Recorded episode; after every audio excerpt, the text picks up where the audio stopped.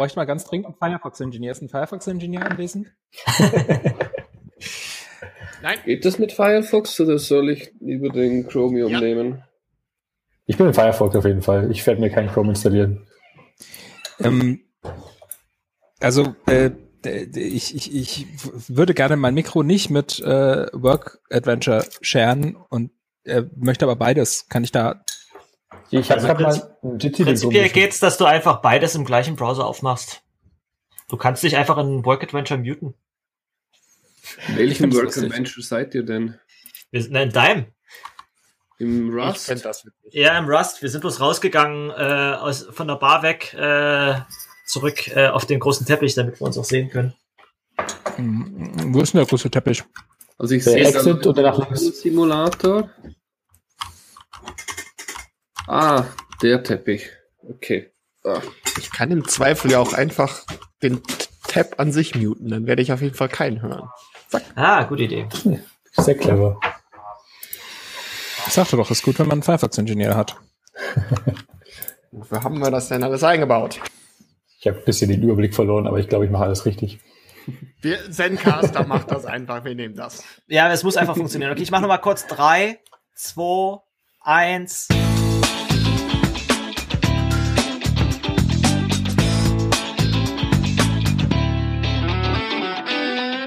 Hi Kilian. Hey äh, Stefan. Hey Jan Erik. Hey Florian. Hi alle. so, das ist akronymisierbar Folge 45. Äh, schön, dass ihr alle dabei seid. Das ist unsere äh, alljährliche Sonderfolge zum äh, Kongress. Ähm, ich sehe, ihr seid alle nicht auf dem Kongress. Was ist los? Wir sind doch alle da. Wir stehen alle auf demselben lila Teppich. Ach, stimmt. Die Rust Assembly hat, ja, das hat ausgezeichnet funktioniert.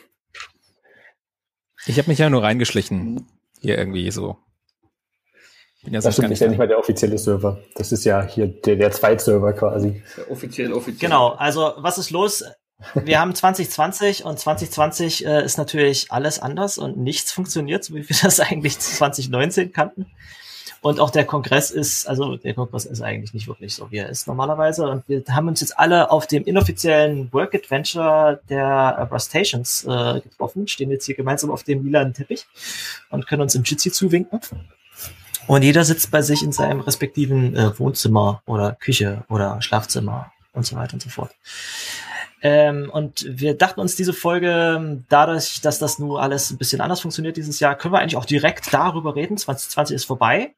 Congress ist anders äh, und Konferenzen allgemein 2020 funktionieren auch anders.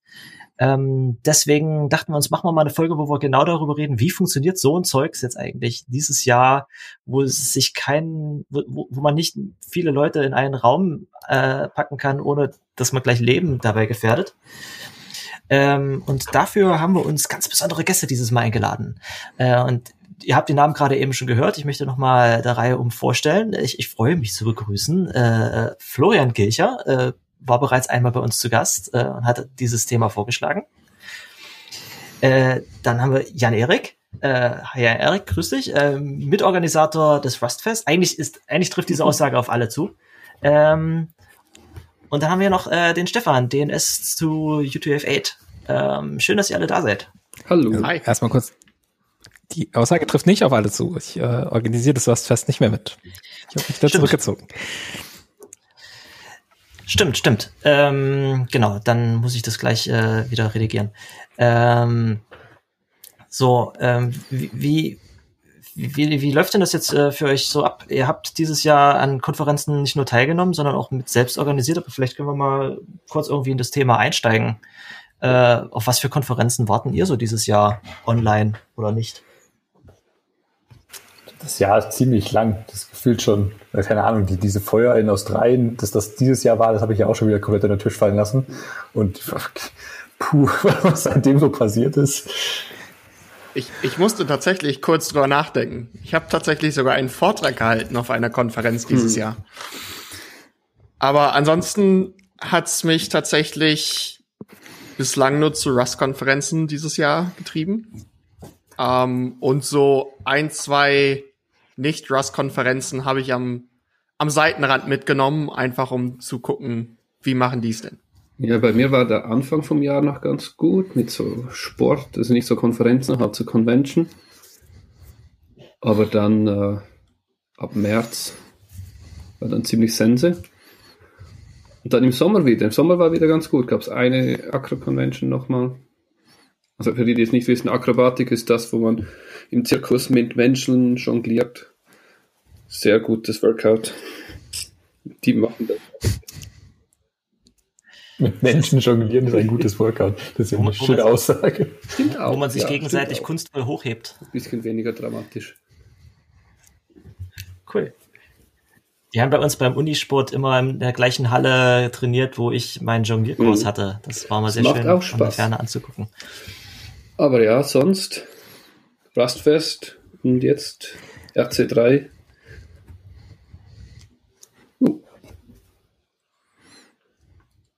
Genau, habt ihr euch, habt ihr euch Vorträge äh, vom, vom Kongress bislang angeguckt? Also ich bin im Kongress genauso aktiv wie die Jahre zuvor. Ich glaube, ich habe bislang insgesamt zehn Minuten Vortrag gesehen und fünf Mate getrunken. ja, So muss War's das. aber auch. ich habe viel Zeit. Das Verhältnis kommt grob hin. Ein Vortrag, den ich tatsächlich em- empfehlen kann, ist der How to Hack the German Elections. Den hatte ich an Tag 1 noch mitgenommen. Ich glaube, das war auch einer von, von zwei Talks, die ich bisher geschaut habe. Der, also ich, ich habe nicht erwartet, dass die da, also ich, man erwartet, dass die irgendwie Wahlsoftware ein bisschen anzeigen. Was man ja nicht äh, weiß, ist, dass in Deutschland sehr wohl Wahlsoftware genutzt wird zur Auszählung der Stimmen, nicht zum tatsächlichen Abstimmen, aber zur Auszählung. Und ich dachte, die packen da irgendwelche krassen Exploits, um es kaputt zu machen. Äh, turns out, die Software ist so shitty, du brauchst da halt nicht mal irgendwelche Exploits auspacken. Die, zum Beispiel, die, da hast du ein Admin-Panel und es validiert nicht mal, den, ob der Nutzer irgendwelche angelegten Admin-Rechte hat, sondern du gehst da einfach auf die URL, kannst Cross-Site-Request-Forgery machen, weil die natürlich auch irgendwelche Rechner nutzen in irgendwelchen Grundschulen, die auch im, im Netz hängen und kannst da hier sonst was für, für Scheiße machen, um die, die Stimmen im Hintergrund zu fälschen. Das ist super easy, du musst da literally nichts äh, an Exploits für auspacken. Das ist echt erschreckend. Aber war, war ein toller Vortrag, war, war gut gemacht. Erschreckend und unterhaltsam zugleich. Muss ich mir vielleicht mal noch anschauen. Ähm, ich habe äh, das Jahr angefangen erstmal mit einem Monat Krankheit. Fand ich sehr gut. Ähm, so kurz vor der Pandemie. Und dann äh, habe ich organisiert die Oxidize Conf im Juni und die war natürlich genauso in der Ecke so, na, kommen wir über die erste Welle noch drüber, kann man vielleicht, so gucken wir mal, Mhm. wie es läuft und so weiter, aber ähm, die haben die dann auch abgesagt. Muss auch sagen, die Veranstaltungs, der Veranstaltungsort, mit dem ich da unterwegs war, ähm, die waren da sehr, sehr gut und sehr, sehr freundlich, haben gesagt, ihr könnt es canceln, ihr könnt es verschieben, wenn ihr wollt und ähm, haben uns auch sehr gute Bedingungen gemacht. Also die Ähm, sollte ursprünglich noch äh, on-premise sein quasi und die habt ihr dann äh, erstmal abgesagt. Genau, die war Ende letzten Jahres schon angekündigt, aber da haben wir dann auch gesagt, nee, machen wir nicht, ähm, sagen wir alles ab. Dann haben wir zwei Konferenzen dieses Jahr veranstaltet und zwar ganz, als es anfing, ähm, die Oxidize 1K, 10 mal 10 mal 10, ähm, 10 Talks, 10 Euro, 10 Minuten pro Tag. Ähm, um das einfach mal auszuprobieren, das war wirklich so erst erste Woche Lockdown, wir organisieren mal in der Woche eine Konferenz und schauen wir mal, wie weit es geht. Und dann halt eben die OxidizeConf im Juni. Anwesend war ich auf der RustConf und eben halt auch auf dem Rustfest. Und ansonsten habe ich die Gelegenheit genutzt, dass man jetzt Konferenzen auch mal so teilweise anschauen kann. Hab dann mal so Mhm. bei der MS Bild hat ein Freund von mir gesprochen, dann habe ich halt da mal reingeguckt und habe dann noch ein, zwei Talks mehr gesehen und so. Ähm, und habe auch einen Online-Vortrag gehalten, obwohl ich dieses Jahr eigentlich keine Vorträge halten wollte. War die Aber- MS-Bild äh, frei zugänglich oder musstest du da auch ein Ticket für haben? MS Bild war frei zugänglich. Ich glaube, das wird auch so bleiben. Also diese großen Marketingkonferenzen, die haben jetzt festgestellt, ach, statt 2000 Leute oder 10.000 Leute hierher zu fliegen, können wir auch einfach 100.000 über den Stream erreichen. Warum eigentlich nicht? ne? Ja, definitiv sehr praktisch. Apple WTC war dieses Jahr ja auch in der, in der Richtung gehalten. Es gab natürlich nichts vor Ort im Juni und äh, die haben auch recht früh schon abgesagt. Ich meine, im Nachhinein lässt sich das immer einfacher sagen. Im, im Juni hätte man nichts machen können, aber man, ihr habt es ja sicherlich auch gut gemerkt, wo ihr noch gehadert habt, dass man zu der Zeit halt nicht wusste, wie es dann wirklich ausschaut und wie es jetzt weitergeht. Und gut, dass das jetzt das ganze Jahr gedauert hat, das hätte man im äh, Anfang des Jahres überhaupt nicht absehen können oder gedacht. Könnt ihr euch noch an Flatten the Curve erinnern? Lang ist her. Ich konnte Aber- mich bis eben nicht mal dran erinnern, dass es die Oxidize 1K gab und ich war an der mit beteiligt. Das war aber auch so die erste Konferenz, äh, wo ich mitbekommen habe, äh, oder beziehungsweise es, es gab plötzlich diesen, diesen äh, GitHub-Account oder Twitter-Account Homeferences, wo irgendwie gesammelt wurde. Da wurde erst aufgezählt, was ist denn jetzt abgesagt, was ist abgesagt. Und dann plötzlich kam, das ist abgesagt, das ist abgesagt, das ist abgesagt. Die Liste mhm. wurde immer länger. Äh, und dann gab es dieses schöne Stichwort Homeferences. Ich weiß gar nicht, wer das organisiert hat. Und plötzlich äh, wurden diese Sachen alle ins Netz verlegt. Ähm, Genau, aber es war ja zum Beispiel auch für dieses Jahr die, das Rustfest in, in den Niederlanden geplant. Äh, daran warst du beteiligt, Daniel, oder? Also erstmal, erstmal kann ich hier kurz sagen, wer die organisiert hat. Das ist der Markus Tacker. Ähm, der arbeitet bei Nordic in Trondheim, macht ein bisschen für die Öffentlichkeitsarbeit und äh, ist da relativ umtriebig. umtriebig. Der hat unter anderem auch Sokrates und so weiter, ähm, die so Konferenzen veranstaltet, macht viele Barcamps mhm. und ist da recht aktiv. Der ähm, hat was organisiert genau? Den Home Forensics Account. Ah, geil. Okay, ja. danke. Genau. Credit where credit's due. Werde ich mal verlinken.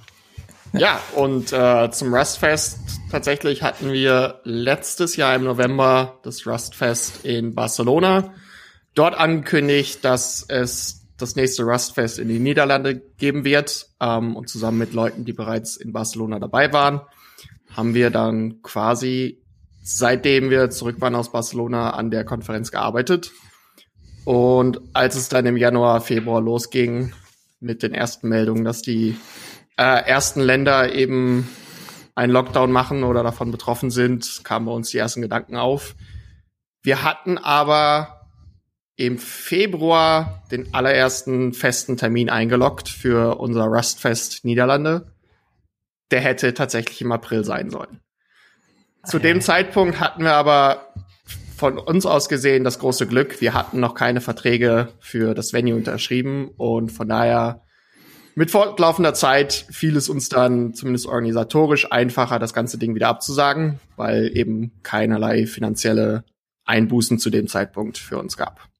Das klingt sehr praktisch. Für uns war es tatsächlich sehr praktisch, denn das ist das Rustfest ist eine Konferenz, die komplett von Leuten organisiert werden, die das nicht professionell machen. Ähm, entsprechend wollen wir natürlich nicht, dass irgendjemand daran ähm, finanziell zugrunde gehen muss, wenn mhm. eben solche Kosten anfallen. Selbstverständlich ist unser Budget und unsere ganze Planung darauf ausgelegt, dass das nie passiert. Aber dass man ein komplettes Ding absagen muss aufgrund einer Pandemie, ist natürlich in keinerlei Risk Calculation irgendwo vorher aufgetaucht. Wie macht ihr das eigentlich äh, strukturell? Habt ihr da einen Verein, der das Ganze trägt oder wie funktioniert das? Das ist tatsächlich bis zuletzt eins der großen Probleme gewesen des Rustfest-Projekts. Ähm, dafür muss ich ein bisschen ausholen. 2016 haben wir, äh, hat Florian mich gefragt, ob ich nicht ein kleines Rust-Event veranstalten möchte. Ähm, nachdem ich 2015 meine erste Konferenz organisiert hatte. Und dann haben wir das Ganze gestartet in Berlin ähm, mit einer Konferenz, die ging zwei Tage. Die hatte an die 200 Leute, 150 Leute, so um den Dreh. Ähm, und war das nicht nur 70 oder so? Nee, nee, 70, wir 80. hatten schon, ja, genau, wir hatten schon.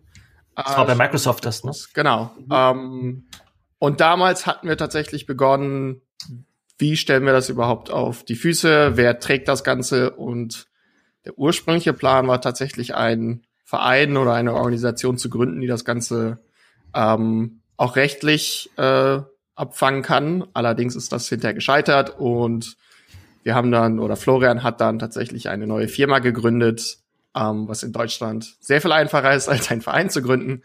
Ähm, um eben, damit wir solche Dinge wie ein Konto haben, damit wir Verträge eingehen können mit, mit Sponsoren oder auch dem Venue etc. Und diese Firma existiert quasi immer noch, ähm, ist aber gar nicht mal mehr der Hauptträger des Rustfest, sondern dadurch, dass wir es durch Europa geschoben haben, ähm, haben wir jeweils lokale Organisationen ähm, äh, erstellt oder benutzt, um eben die, die rechtliche Seite davon abzusichern. Aber nach diesem Rustfest Global dieses Jahr wollen wir das Ganze endlich auf festere Beine stellen, die auch langfristig ähm, für uns einfacher erwartbar sind und haben das Ganze das Rustfest Projekt genannt. indem wir jetzt versuchen wollen, alles, was wir in nun vier Jahren Konferenz organisieren gelernt haben, alles mal in einem Projekt zu wandeln, ähm, die Entscheidungswege transparenter äh, darzustellen und eben auch ähm, eine rechtliche Grundlage zu schaffen, mit der ähm, wir das Ganze auch in Zukunft organisieren können. Das klingt ziemlich cool. Also es sollte, es sollte ursprünglich Rustfest äh, Niederlande werden und ab welchem Zeitpunkt hattet ihr dann die äh, Entscheidungen getroffen oder wann war für euch klar, ihr müsst jetzt das Konzept ändern und irgendwie äh, was anders machen? Ist das, ist das mit dem Globe überhaupt erst daraus entstanden, dass es überhaupt nicht ähm, dass es überhaupt nicht lokal ging, dass ihr euch gedacht habt, dann können wir es auch gleich für die ganze Welt machen oder kam da noch irgendwie was anderes mit ins Spiel? Es kam alles ein bisschen zusammen. Ähm, wir haben, ich glaube, im März intern für uns klar gemacht, im April werden wir keine Konferenz organisieren können. Ähm, schlicht und ergreifend, weil äh, Deutschland im Lockdown war, Niederlande war Lock im Lockdown. Ähm, es war klar, dass das Ganze bis in den Sommer hinein mindestens reichen wird. Und Rustfest als durchaus internationale Konferenz kann es natürlich nicht verantworten, Leute einzufliegen, wenn es völlig unklar ist, wie diese Leute gesund und heile nach Europa kommen sollen oder aus Europa wieder raus. Von daher war für uns klar, das wird abgesagt. Und dann haben wir angefangen mit den Gedanken zu spielen, was sind denn die Alternativen? Ähm, auf dem Tisch war natürlich, wir schieben das Ganze um ein Jahr, ähm, in der mhm. großen Hoffnung, dass 2021 das Ganze wieder besser aussieht. Das ist auch nach wie vor auf dem Tisch, aber es gab trotzdem noch Leute in der gesamten Gruppe, die etwas machen wollten. Uh, und dann haben wir angefangen, die Szenarien durchzuspielen. Was können wir denn machen? Uh, wir hatten ein klein bisschen Erfahrung mit, mit Online-Events. Wir haben natürlich gesehen, dass andere ähm, Events bereits online stattfinden. Wir haben bei vorigen Konferenzen äh, bereits Livestreams angeboten. Das heißt, wir hatten durchaus Know-how und Zugang zu Technik, um zumindest die Basics einer Konferenz ähm, irgendwie online zu kriegen. Aber wir haben dann rumgespielt mit Ideen wie, wäre es möglich, ähm, beides zu machen? Können wir eine kleine Konferenz lokal machen mit einem Online-Part? Die Idee wäre dann gewesen, wenn es über den Sommer wieder besser aussieht und ähm, im Herbst das Ganze vielleicht stabiler ist, dass wir ein kleines Event in den Niederlanden machen ähm, mit 50, 100 Leuten, so in dem Dreh, aber einem mhm. Online-Part. Ähm, wir haben dann aber auch drüber nachgedacht, was, wa warum dann nur ein, ein Ort? Warum können wir nicht viele kleine Orte machen? Ähm, hier mhm. und da einfach zusammen mit, mit Meetup-Organisern äh, zusammenarbeiten und jeweils 20 Leute zusammenbringen oder 50 Leute zusammenbringen. Ähm, das wiederum hätte vielleicht einige Sponsoren ähm, auf die Platte gerufen, weil wir dann sagen können, hier, der Sponsor stellt einen Raum, dafür ist er einer der Hauptsponsoren und da können 50 Leute hin. Aber auch irgendwann war klar, zum einen ist es unwahrscheinlich, dass wir mit gutem Gewissen auch 20 Leute zusammenbringen können. Mhm. Und zum anderen hat man oder haben wir, glauben wir nicht, dass oder unser Gedanke war, wenn wir dann 20 Leute an fünf verschiedenen Orten zusammenbringen, dann haben wir fünf Events, aber nicht eins. Mhm. Ähm, die gucken im Zweifel vielleicht den gleichen Stream, aber es ist unglaublich schwer, diese Teile dann miteinander zu verbinden. Ähm, und außerdem sind wir dann weiterhin quasi auf, auf, ein, auf eine kleine Zeitzonenbandbreite beschränkt, denn es ist unwahrscheinlich, dass wir dann irgendwie Leute mitten in der Nacht dazu aufwecken können. Das ist das, was ich jetzt äh, an dem RC3 äh, als Experiment spannend finde. Das sind viele kleine Erfas äh, beteiligt. Ich stecke da auch eigentlich überhaupt nicht drinne, aber äh, es gibt ja ein paar, die sich tatsächlich vor Ort treffen und gemeinsam Stream schauen, wie auch immer das äh, möglich ist. Und ich, mich würde mal interessieren, was nächstes Jahr so oder was was was hinterher so als Rückblick äh, davon hängen bleibt, äh, was, was die Leute da mit, mit was für einem Gefühl die Leute da rausgehen. War das jetzt ein, ein kohärentes Event oder war das bloß eine von vielen Online-Conferences, wo wir bloß die Streams geguckt haben? Ähm, da bin ich mal gespannt, was davon hängen bleibt. Also ich denke mal für Leute wie mich, die in der Schweiz oder in Österreich leben, äh, ist es sowieso eine Online-Konferenz, weil äh, in beiden Ländern ist effektiv ein Lockdown, auch wenn die Regierungen das zum Teil nicht so nennen. Also in der Schweiz redet man vom Slowdown. Äh, ja, aber wenn man alle Vereine und Geschäfte und so zumacht, dann ist das effektiv ein Lockdown, wo du spazieren mhm. gehen darfst. und Glühwein trinken auf der Straße, aber sonst. Also, ja. Ich denke, es wird eher ein deutsches Gefühl werden, wenn das dann durch ist. Also ich bin, ähm, ich bin verhalten optimistisch an der Stelle. Ich ähm, bin relativ froh, dass es ähm, erstmal gut geklappt hat, Konferenzen ähm, überhaupt abzusagen. Das war ein, war ein Teil von dem, den Teil, den ich im Frühjahr gemacht habe. Es war viel Solidarität zu sehen, also inklusive, also ich habe einigen Leuten, denen es schlechter ging als uns, ähm, auch geholfen, die halt vor der Insolvenz standen, also nicht vor der Privatinsolvenz, aber so ein insolventer Verein ist jetzt halt auch kein Spaß. Das darf man immer nicht vergessen. Konferenzorganisatoren sind halt nicht einfach nur Organisatoren, sondern da sind grö größere Geldmengen da und wenn die, wenn die ausbleiben, dann ähm, redet man schnell über wirtschaftliche Folgen von 20 bis 30.000 Euro mindestens mal. Da waren Konferenzen dabei, eine zum Beispiel, die hatten 475 Attendees, durften in den Raum und in der Stadt wurden äh, Sachen über 500 Leuten untersagt. Wir waren also 25 an der Grenze dran. Und dann hat denen ihre Venue gesagt, naja, ihr müsst ja nicht absagen. Also bitte hier Geld. Na, das toll. ist ja auch der Grund, warum viele Konferenzen, das fand ich ein bisschen schwierig, nicht offiziell abgesagt wurden. Die haben auch den Ticketverkauf nicht zugemacht. Das war auch bei der Oxidize so. Bei der Oxidize war während wir, wir haben zwar gesagt, Leute, hm, wir, wir gucken alles an, aber wir haben öffentlich nichts gesagt. Schlicht und einfach, weil wir noch nicht wussten, wussten, wie die Venue reagiert und die haben sehr genau auf die äh, auf die Ticketverkäufe der ähm, ähm, der Konferenzen geschaut, nämlich wenn der Ticketverkauf zugeht, dann sagen die, naja, ihr habt euch ja schon entschlossen zuzumachen, bevor ähm, ihr die Konferenz nicht stattfinden lassen musstet. Insofern habt ihr die Entscheidung zur Absage ja schon vorher getroffen. Da sind auch die Venues mit spitzen Bleistift unterwegs gewesen. Äh, aus gutem Grund, denen geht natürlich auch die Muffe. Ähm, ja, ja. Ähm, Ob es nur die Organisatoren sind oder die Venues, irgendwer wird zu diesem Zeitpunkt auf seinem Geld sitzen bleiben. Exakt, genau, genau. Und ähm, aber da haben vor allem, habe ich vielen empfohlen, tretet einfach direkt an eure Sponsoren ran und sagt, wir machen stattdessen was online und wir können das wirklich nicht machen und seid euch dessen bewusst, wenn ihr eure Gelder zurückzieht, dann sind wir pleite. Und da haben die Sponsoren dann auch gesagt, naja, was soll man sonst machen? Und stattdessen sich auf halt auf auch gesagt, wir sind in derselben Suppe wie ihr. Also das habe ich allen empfohlen. So geht, tretet an die Sponsoren ran und sagt einfach direkt offen, wir sind in genauso einer schlechten Situation wie ihr. Wir überlegen uns irgendwas. Und ihr müsst ja auch, Sponsoren sind ja nicht einfach nur wegen dem Spaß da. Also gute Sponsoren sind mhm. meiner Meinung nach da, weil sie irgendwas erreichen wollen, wegen dem Werbeeffekt oder sonst was.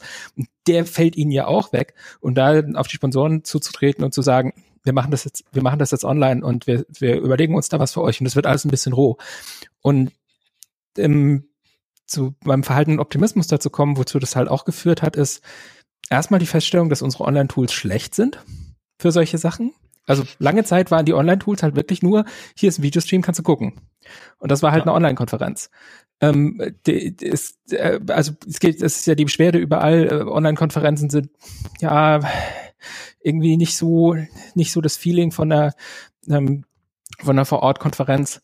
Und da mussten dann erstmal viele Sachen gebaut werden. Und deswegen war zum Beispiel Oxidize 1K bei uns, ehrlich gesagt, die Validierungsidee, wenn wir jetzt mhm. im Juni eine Konferenz machen müssen, dann lass uns doch vorher mal kurz was machen, wo wir wenigstens ausprobieren können, ob das überhaupt auf irgendeine Art und Weise funktioniert. Wir haben dabei mehrere Sachen festgestellt. Das eine ist erstmal lange Vorträge bei Online-Konferenzen sind richtig, richtig schwierig. Da mhm. hat man ein Konzentrationsproblem.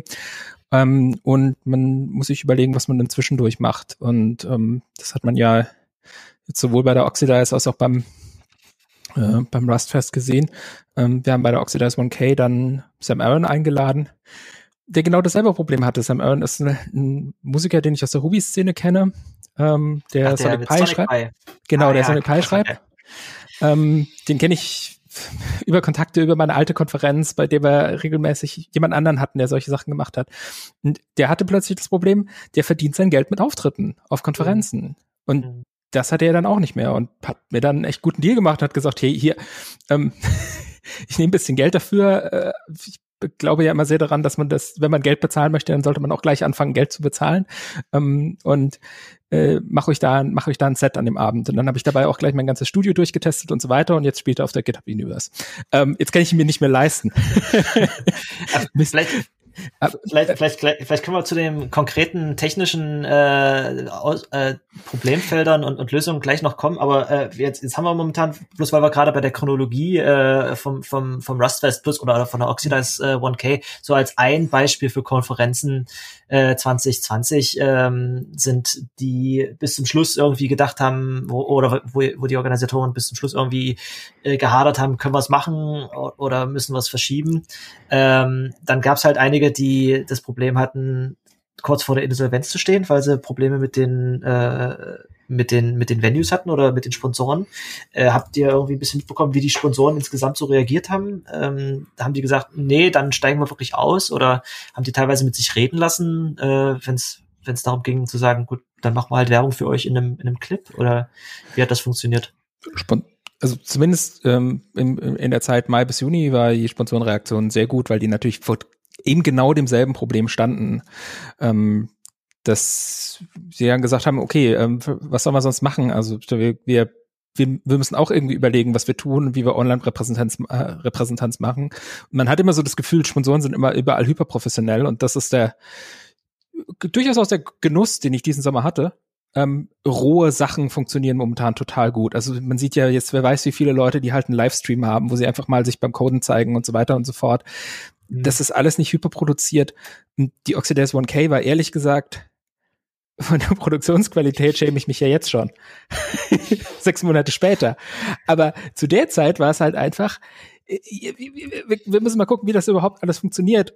Ähm, statt einfach nur zu sagen, naja, wir haben hier jetzt halt einen Livestream und ihr könnt jetzt halt irgendwie zwölf Stunden Livestream schauen und sonst nix. Mhm. So. Ähm, und das finde ich das Gute und das ist, um die, den Schluss da zum Kongress zu machen. Ja, ich bin sehr gespannt, was die Leute daraus ziehen.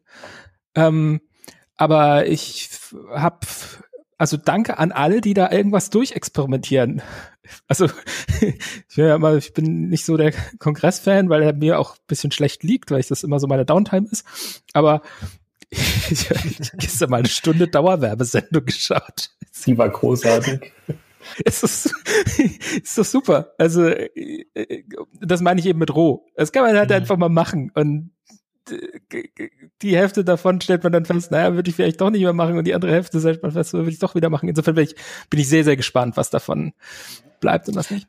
Vielleicht, vielleicht können wir mal kurz äh, bisschen einen Überblick schaffen. Was, was gab's denn so für Lösungen für Konferenzen dieses Jahr? Also die, wir könnten ja theoretisch mit der mit der Oxidize 1K als einem der äh, frühesten Beispiele anfangen, was wir so was wir so kennen. Ähm, also es gab sogar noch eins davor, das äh, von von unserem alten Bezahldienstleister. Die hatten auch so eine Testkonferenz gemacht. Ah, wie hieß die nochmal? Also die haben ein Tool geschrieben, das für Konferenzmachen ist. Das hat so eine Art integriertes Twitter gehabt. Mhm. Also ein besserer Chat mit Tagging. Tito. Von Tito. Vito, genau. Von Tito. Danke. Äh, da war ich dabei und die Vortragsqualität war gut. Aber es war halt wirklich so, wie man sich das vorstellt. Das war halt einfach ein Chatraum mit allem. Und ich glaube, das war so das, wo man gesagt hat, das ist das Minimum, was man gut machen kann. Und ich glaube, danach wurde es besser. Ich glaube, man muss gar nicht direkt zu den Konferenzen springen, wenn man mal so durchgeht. Ähm, Im März wurde, mussten wir die ersten In-Person-Events in Berlin absagen und wir haben ein ziemlich gut funktionierendes Rust ähm, Talk Meetup das Rust and mhm. Tell. Das hat schon vor Ort immer irgendwas zwischen 30 und durchaus 70 Leute angezogen. Ähm, Im März mussten wir das quasi von einem auf den anderen Tag absagen und haben das Ganze einfach gesagt, pass auf, wir haben die Speaker bereits, wir machen die Speaker einfach online. Ähm, mhm. Und was hat man, haben alle im März gemacht? Sie haben sich einen Zoom-Account geklickt und alle Leute in den Zoom-Call geschmissen und ähm, dort das Ganze gemacht. Das allererste Rust Tell Online, was im März stattgefunden hat, hatte, ich glaube, 150 Zuschauer. Ähm, mhm. Das ist für so einen Meetup natürlich eine Menge. Ähm, vor allen Dingen haben wir halt eine Menge Leute erreicht, die einfach nicht in Berlin sitzen, sondern die halt irgendwo saßen. Und es war wirklich nichts anderes als hier sind drei Talks und dann war eigentlich auch wieder vorbei das ist, das, da haben sich dann plötzlich die Grenzen aufgelöst zu, wo ist das Meetup jetzt eigentlich? Ne? Also ich weiß, dass ich als Organisator von einem ganz kleinen äh, Dresdner Meetup, das ich mir gedacht habe, ich brauche eigentlich kein Dresdner Meetup machen, weil es gibt ja einfach das, das, das Berliner, äh, macht ja jetzt keinen Sinn, wenn ich die Leute eh nicht vor Ort einladen kann oder man sich eh nicht hinterher irgendwie äh, direkt unterhalten kann, kann man das auch direkt einfach bei dem Berliner mitmachen. Ja, klar. Äh, ähm, und, und was auf die Teilnehmer zutrifft, trifft natürlich auf die Speaker auch zu. Ähm, online bedeutet, ich brauche nicht darauf hoffen, dass irgendein cooler Speaker gerade in Berlin ist, sondern ich kann ihm einfach eine Nachricht schreiben und fragen, ob er zu Berliner Abendzeit vielleicht wach ist, egal wo er ist und äh, mhm. Lust hätte, eine halbe Stunde zu reden. Ich habe jetzt gerade festgestellt, ich habe auf dem Tokyota Rust Meetup gesprochen. Das ist total angenehm, das ist mittags. Ah. Also in der Mittagspause war schnell zehn Minuten Lightning Talk gehalten und ähm, bin jetzt gerade dabei, Leuten aus den USA zu sagen, hey, es ist doch viel einfacher, wenn ihr in Europa sprecht und Leuten aus Asien es ist doch viel einfacher, wenn ihr in den USA sprecht. Könnt ihr das irgendwie zur Mittagszeit machen. Das ist ganz lustig. Und ja, ich, ich glaube genau, also wieder zurück zu dem, wo wir waren. Also wie, wie hat sich das Ganze entwickelt, so mit welche Möglichkeiten gab es überhaupt? Also ich glaube, am Anfang haben alle erstmal gesagt, okay, alle sitzen zu Hause, wir müssen Talks machen, die können wir streamen, drumherum brauchen wir nicht viel. Ähm, ich organisiere noch ein anderes Meetup hier in Berlin, also an dem Rustentel bin ich, war ich bis März diesen Jahres eigentlich gar nicht beteiligt, ähm, bis es dann eben online stattfand. Und ich organisiere aber das äh, Hack and Learn in Berlin, also ein, mhm. ein Meetup, was ziemlich ohne irgendeine Agenda ist. Leute haben sich immer für zwei, drei Stunden im Büro getroffen und einfach an, an Rust gehackt und, und in kleinen Gesprächsrunden einfach diskutiert. Und auch das haben wir äh, versucht online zu bringen. Und auch da war das erste, naja, komm, wir treffen uns in einem Zoom-Call, jeder mit, mit Webcam und Mikrofon und quatschen einfach ein bisschen. Und ähm, das ist natürlich eine ganz andere Ebene, als wenn man das vor Ort macht mit, mit der gleichen Anzahl Leute, so 10, 12 Leute.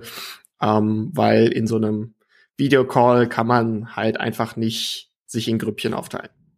Das ist, das ist genau, das, äh, so eine große Frontalgeschichte, wo einer einen Vortrag hält und äh, 200 Leute hören zu. Das funktioniert auf diese Art und Weise eigentlich ganz gut, aber gerade diese kleineren Sachen, wo du eigentlich nur mit dem mit dem Typen oder dem Mädel oder der anderen Person links oder rechts von dir direkt reden möchtest und mal kurz eine doofe Frage zum Thema Lifetimes stellen möchtest oder sowas, das äh, funktioniert natürlich mit, äh, mit so einer Videoschalte nicht unbedingt. Ähm, aber da haben sich ja äh, jetzt auch das ein oder andere speziellere Tool, was wir jetzt zum Beispiel auch gerade benutzen, äh, dem Sinne entwickelt. Ähm, beim äh, bei der Oxidize 1K hattet ihr äh, einen extra Matrix-Server aufgemacht, wenn ich mich richtig erinnere. Und ja. dann hattet ihr da schon für jeden einzelnen äh, Talk einen Channel oder wie hattet ihr das da gemacht? Bei der I1K haben wir es ein bisschen übertrieben. Da hatten wir jeden Talk einen Channel und dann hatten wir noch irgendwie 50 durchnummerierte Räume oder 30, äh, wir gesagt haben, das, da könnt ihr euch einfach reinsetzen, ähm, so als in Anführungsstrichen Breakout Rooms, wenn ihr euch irgendwie in Gruppen zusammensetzen wollt. Hat aber keiner angenommen. natürlich haben wir gesagt, ihr könnt auch eigene Räume aufmachen, ist alles kein Problem. Das war ähm, irgendwie der Hallway-Track und da war quasi im Hallway jede Ecke hatte einen einzelnen Raum und ihr hattet irgendwie die Leute dazu angehalten, maximal fünf äh, und dann äh, Ja, am Ende waren alle im General. Ähm, äh, ja, man muss das ja mal ausprobieren, was dann funktioniert. Ähm, die 1K war noch mit Zoom. Ähm, später haben wir, haben wir dann andere äh, Techniken verwendet. Ich bin ein bisschen unzufrieden mit dem Tech-Stack immer noch. Also wird alles besser, aber man, man merkt an der Stelle wirklich ganz stark, dass dieses Thema eigentlich noch nie richtig beackert wurde. Ähm, einfach daran, wie viel, äh, wie viel jetzt gerade entwickelt wird an dieser Stelle und, und wie, wie, wie sehr neue Techniken aufkommen. Also die äh, Geschichte vom Zürich Meetup war, die hatten andere Meetups gesehen und viele hatten auch professionell, also in der Firma, äh, hatten sie halt plötzlich diese ganzen Zoom-Konferenzen und da kam das Zoom-Bombing auf und wir hatten da ziemlich Schiss davor.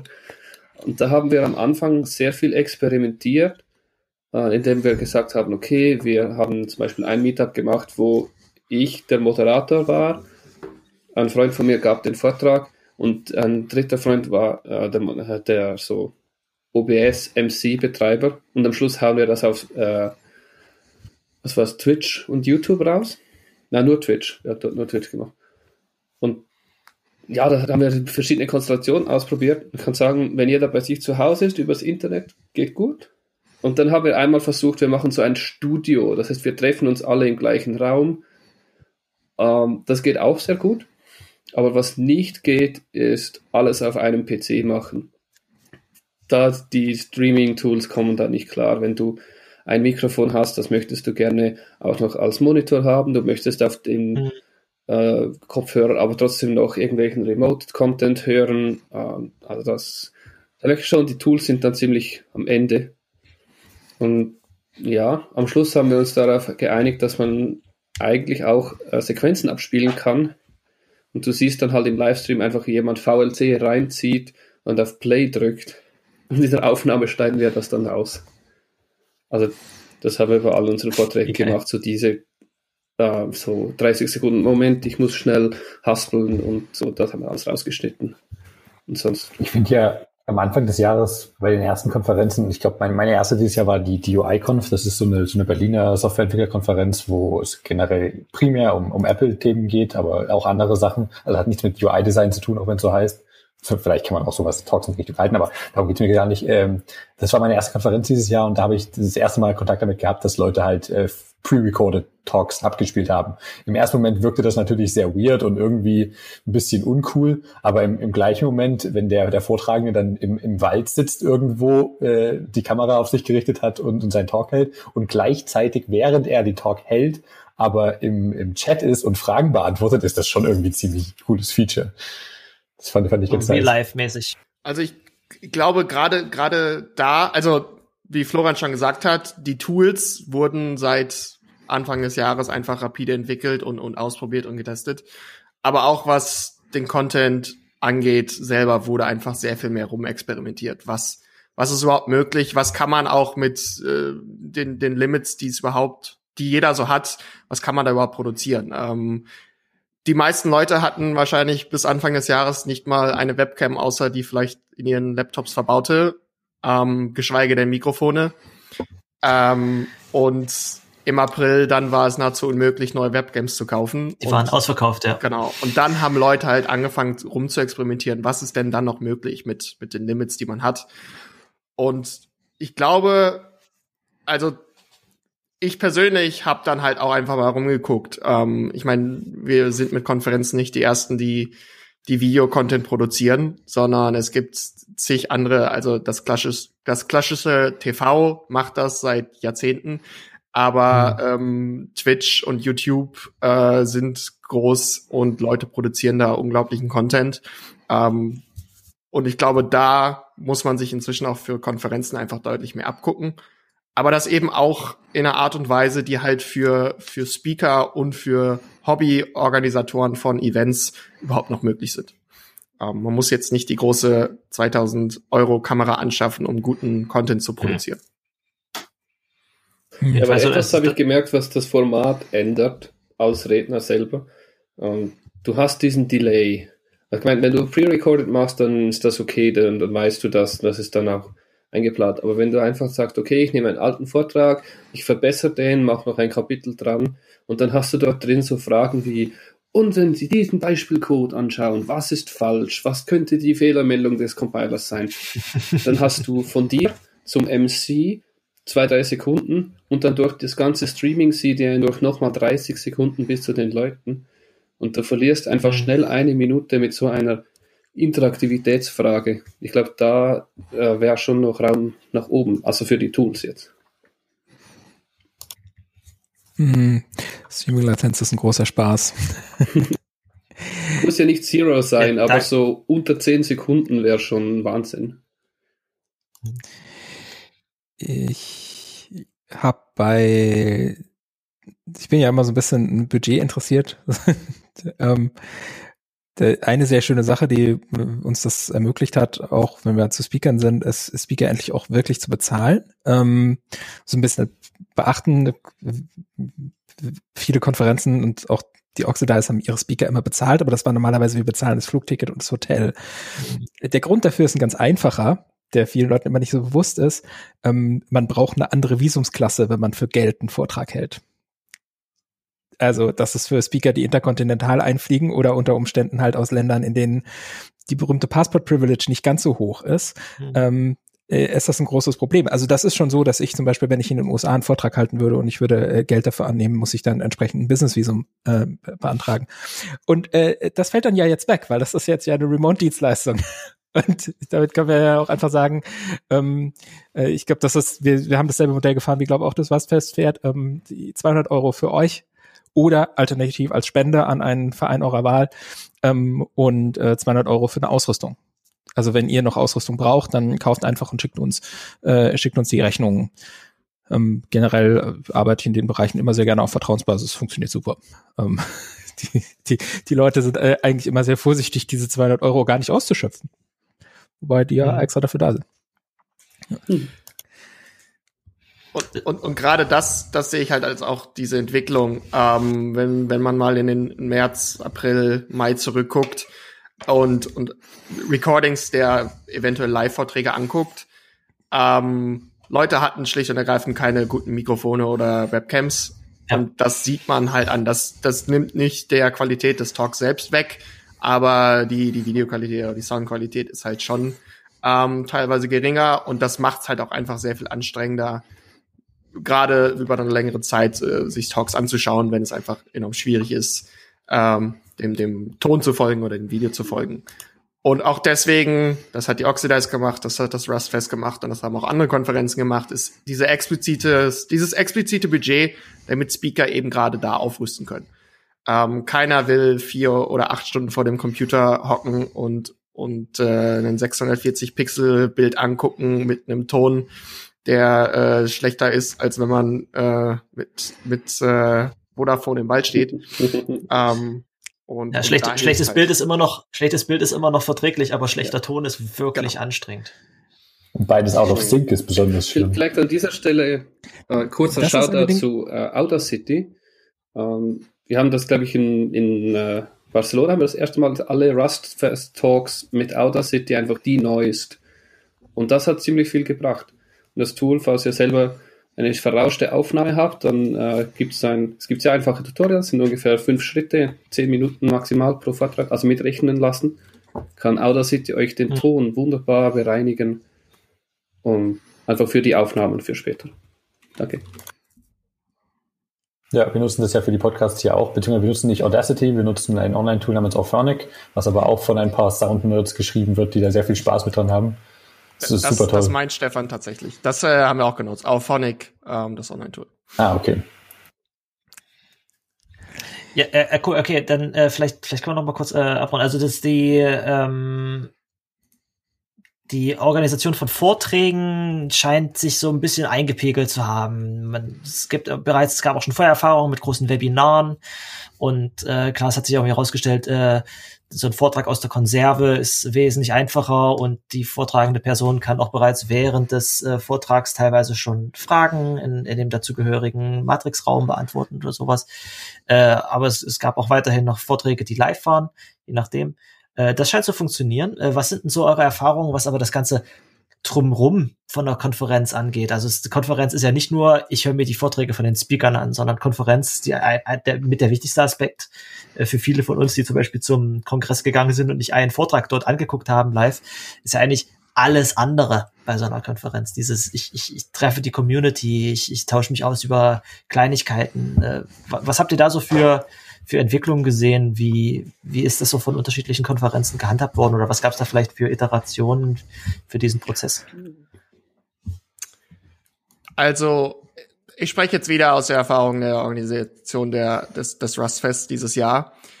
Ähm, das habe ich eben schon nicht weit ausgeführt. Wir haben dann eben im Sommer uns überlegt, wie machen wir die Online-Konferenz. Und im Spätsommer sind wir dann dazu gekommen, dass wir gesagt haben, eine acht Stunden Konferenz macht keinen Sinn. Ähm, mhm. Zum einen, die Leute derzeit haben teilweise schlicht und ergreifend nicht acht Stunden Zeit, auch wenn sie zu Hause sind, aber da sind eben auch alle anderen. Ähm, und selbst am Wochenende sich acht Stunden rausnehmen, ist für viele Leute einfach nicht möglich. Das heißt, für uns war klar, wir brauchen äh, kürzere Vorträge und es muss auch möglich sein, eben dieses, diese Abschnitte so sich einfach selber anschauen zu können, ohne an die Zeit gekoppelt zu sein. Das heißt, für uns war der eine Punkt, es muss durchaus möglich sein, das Ganze dezentral anzugucken. Man muss nicht an die äh, exakten Zeiten gekoppelt sein. Und das hat dann wiederum direkt zum nächsten Punkt geführt. Normalerweise bringen wir halt zwischen 200 und 400 Leute von der ganzen Welt an einem Ort zusammen. Das bedeutet, diese Leute sind alle in der gleichen Zeitzone und die sind alle morgens wach und die gehen alle abends essen und danach gehen sie vielleicht noch was trinken und dann gehen sie ins Bett. Aber wenn es online ist, dann ist es eben nicht so. Wenn ich hier aufwache, dann äh, gehen meine Kollegen an der Westküste in Amerika eben gerade erst zu Bett. Ähm, und äh, in Asien äh, essen sie halt schon zu Abend. Das heißt, diese Zeitkomponente ähm, ist, ist eine ganz wichtige, aber auch eine ganz andere. Das heißt, man muss diese Leute auch irgendwie über Zeitzonen hinweg zusammenbringen. Und da kam fürs Rustfest dann halt die Idee auf, was, wenn wir keine acht Stunden Konferenz machen, sondern drei fünf Stunden Konferenzen back to back. Dadurch kriegen wir halt Leute in jeder Zeitzone. Ähm, keiner muss für acht oder zwölf Stunden da sein, keiner muss zugucken. Mhm und wir erreichen und wir können das halt auf diese äh, Gegebenheiten in der jeweiligen Zeitzone zuschneiden. Und so ist es eben dazu gekommen, dass das Rustfest am Ende eine Konferenz wurde, die am Stück tatsächlich 21 Stunden lang lief. Ähm, von Teams in drei, äh, von drei verschiedenen Teams auf der Welt äh, organisiert wurde.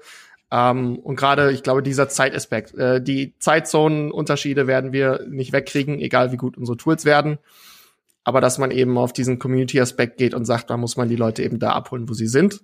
Ähm, das kann halt nur funktionieren, wenn man halt auch zeitlich flexibel ist. Also ich, ich kann das durchaus bestätigen. Äh, acht Stunden, wenn, wenn du bei so einer Konferenz bist und dann morgens hingehst und einen Kaffee trinkst und dann kurze Mittagspause und dann geht's weiter zu nochmal drei Stunden Vorträgen, da kriegt man diese Zeit relativ gut rum. Wenn man zu Hause ist, ich hatte nur zum, ich hatte beim Rustfest Global, hatte ich noch äh, Nachbarn eingeladen und wir haben zusammen die Vorträge geguckt. Aber da hält man es ehrlich gesagt nicht ganz so lange aus, wenn man bei sich zu Hause sitzt. Da fallen, fallen einem noch andere Sachen ein, da gibt's einfach mehr Ablenkung. Äh, und dann hat man aber gesagt, gut, okay, dann gucke ich den letzten Vortrag dann einfach später. Äh, und äh, dieses, ich warte noch, ich setze mich noch in einen weiteren Vortrag, weil wir hinterher noch ein Bier trinken gehen, das ging ja eh nicht. Ähm, da, insofern war es schon ganz gut, das ein bisschen einzukürzen, auf jeden Fall. Ja, ich glaube, die größte Diskrepanz habe ich dieses Jahr beim Kongress, wo man die letzten Jahre so um 10 Uhr in der Früh da war und um 3 Uhr in der Nacht wieder gegangen ist, um, um Schlafplatz zu suchen und das dann den nächsten Tag wiederholt hat oder noch ein bisschen, oder man ist einfach da geblieben, weil es lustig war und hat die Nacht ganz äh, dort verbracht. Ähm, das geht natürlich, und dieses Jahr sitze sitz ich da und machst so zwei Stunden mit und dann, na, irgendwie ist es doch irgendwie anders jetzt. ganz anders, das Feeling von zu Hause, komplett anders. Ich, äh, ich war ja nur auf den Hamburger Kongressen und da muss ich sagen, da war ich auch häufiger draußen, weil Hamburg auch einfach eine geile Stadt ist.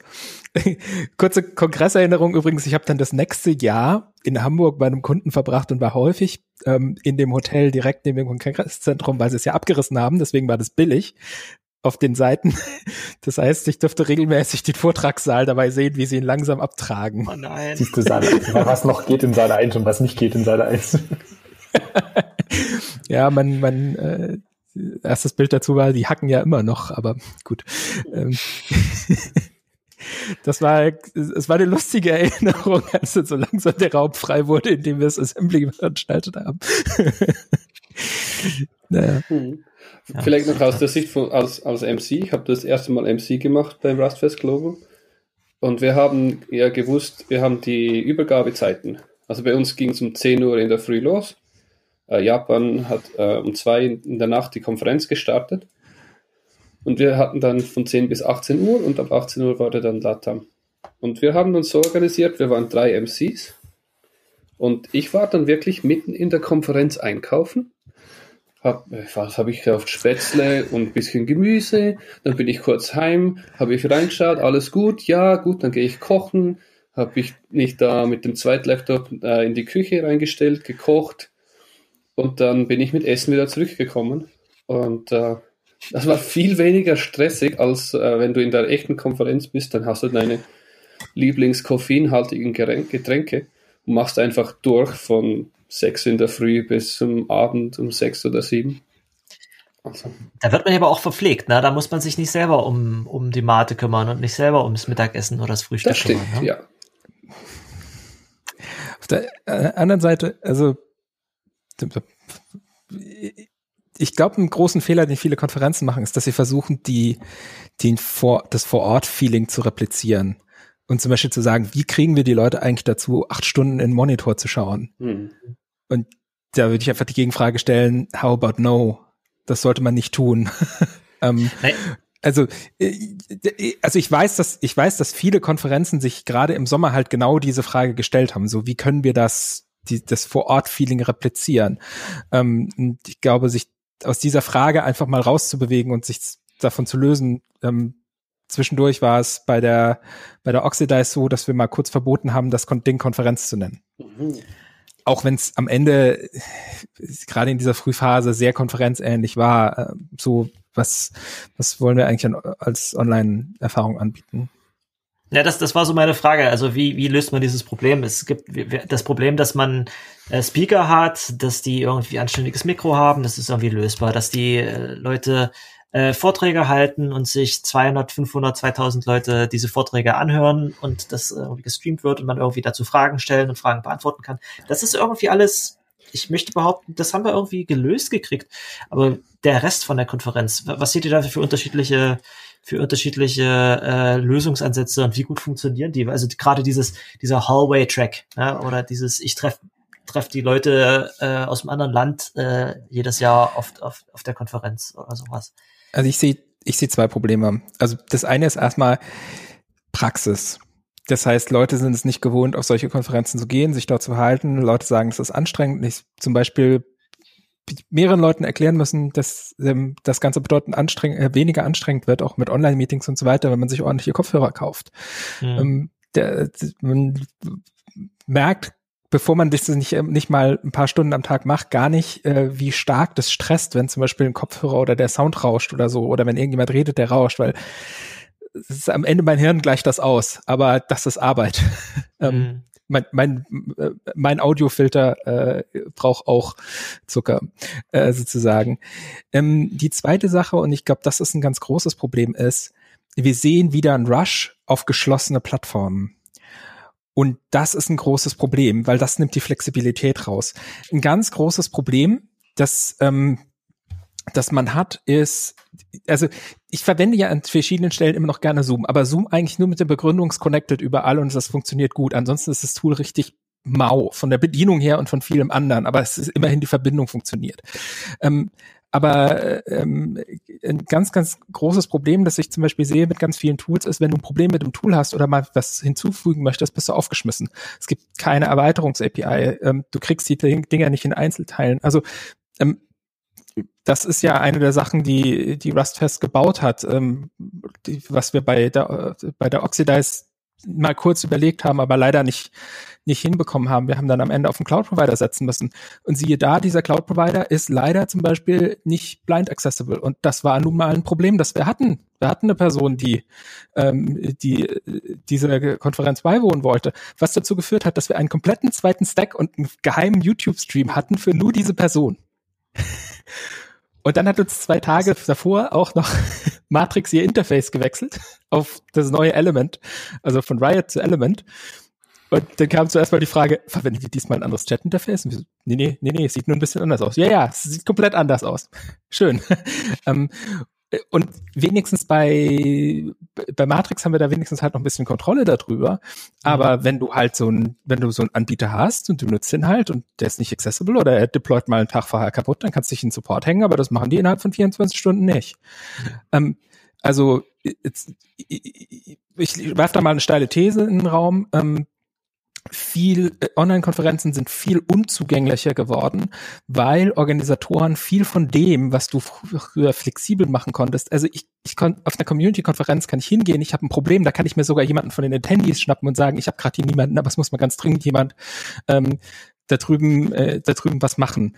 Ähm, die meisten Leute dort sind total cool und machen, machen auch mal was. Ähm, wir haben beim Rustfest vor Ort immer das Lob bekommen, dass wir immer die Venues so sauber hinterlassen, weil wir beim Rausgehen sagen, bitte räumt noch schnell allen Müll auf und dann stehen fünf Leute auf und räumen allen Müll weg. Das Äquivalent dazu gibt's online nicht.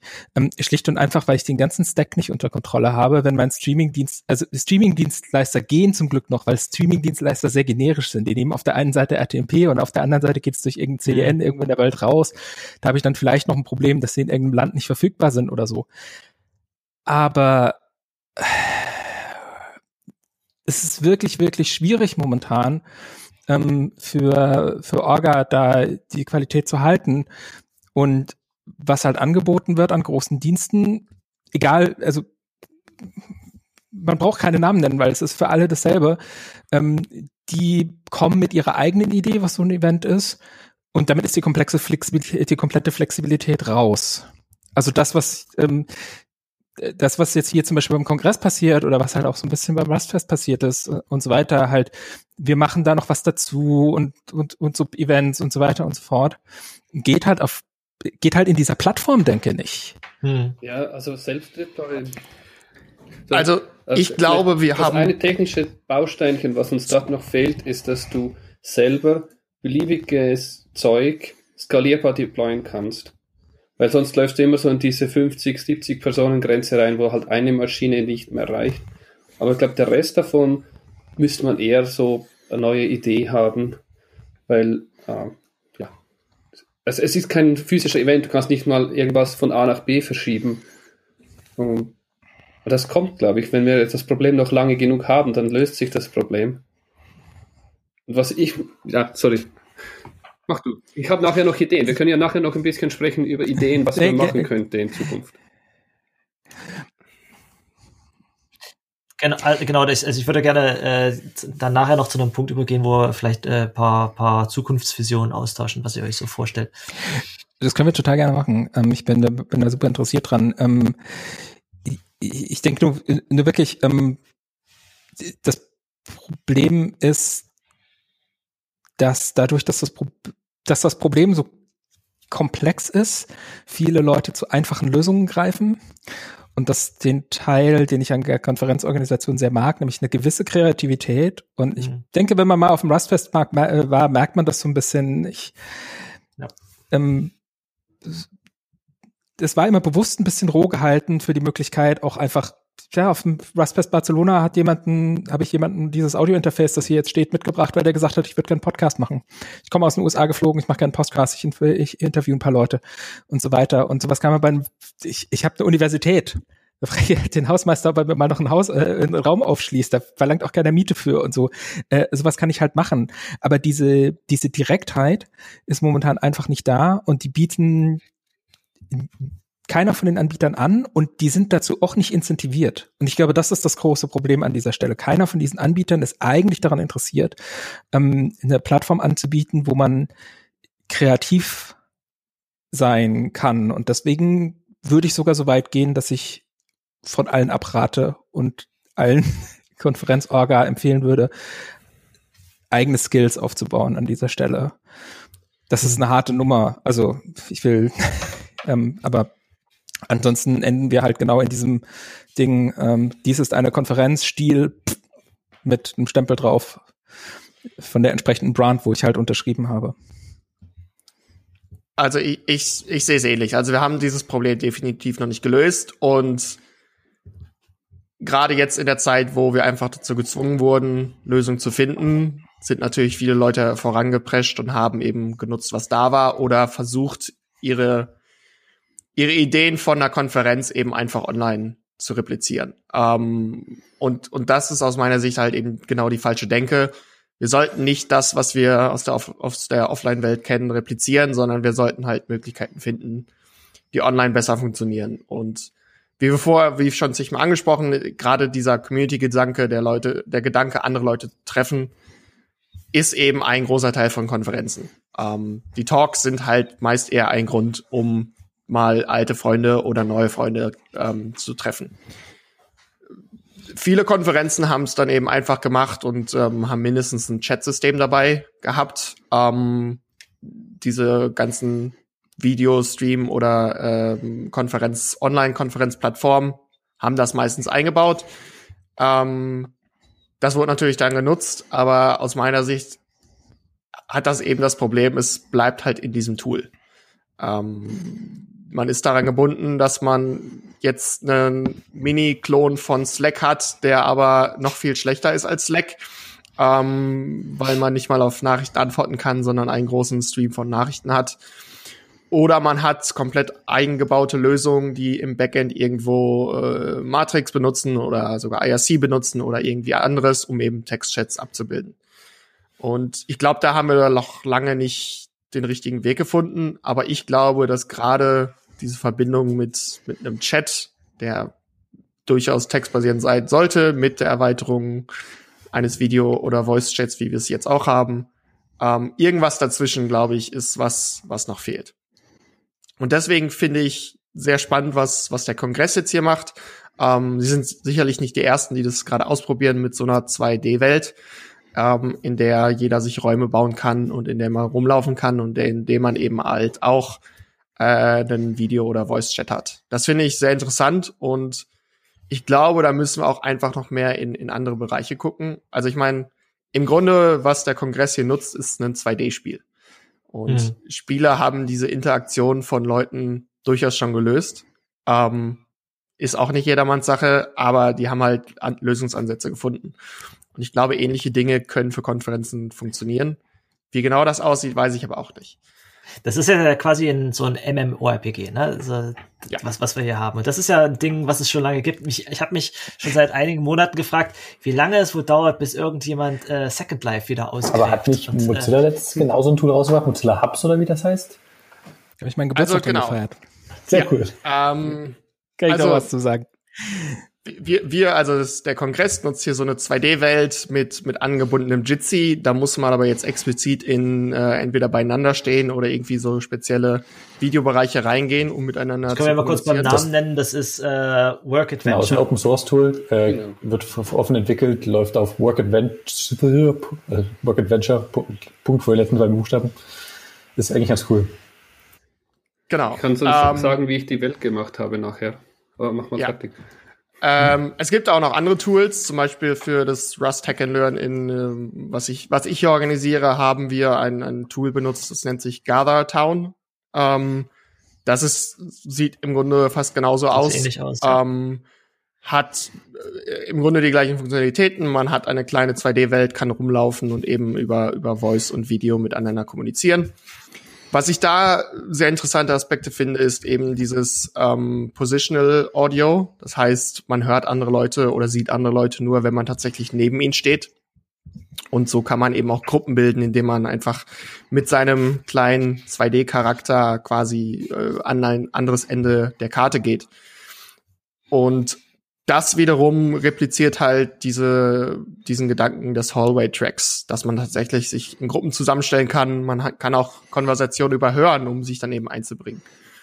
Ähm, und genau, wie du halt gerade erwähnt hast, ähm, Mozilla Hubs ist quasi die 3D Virtual Reality Variante davon.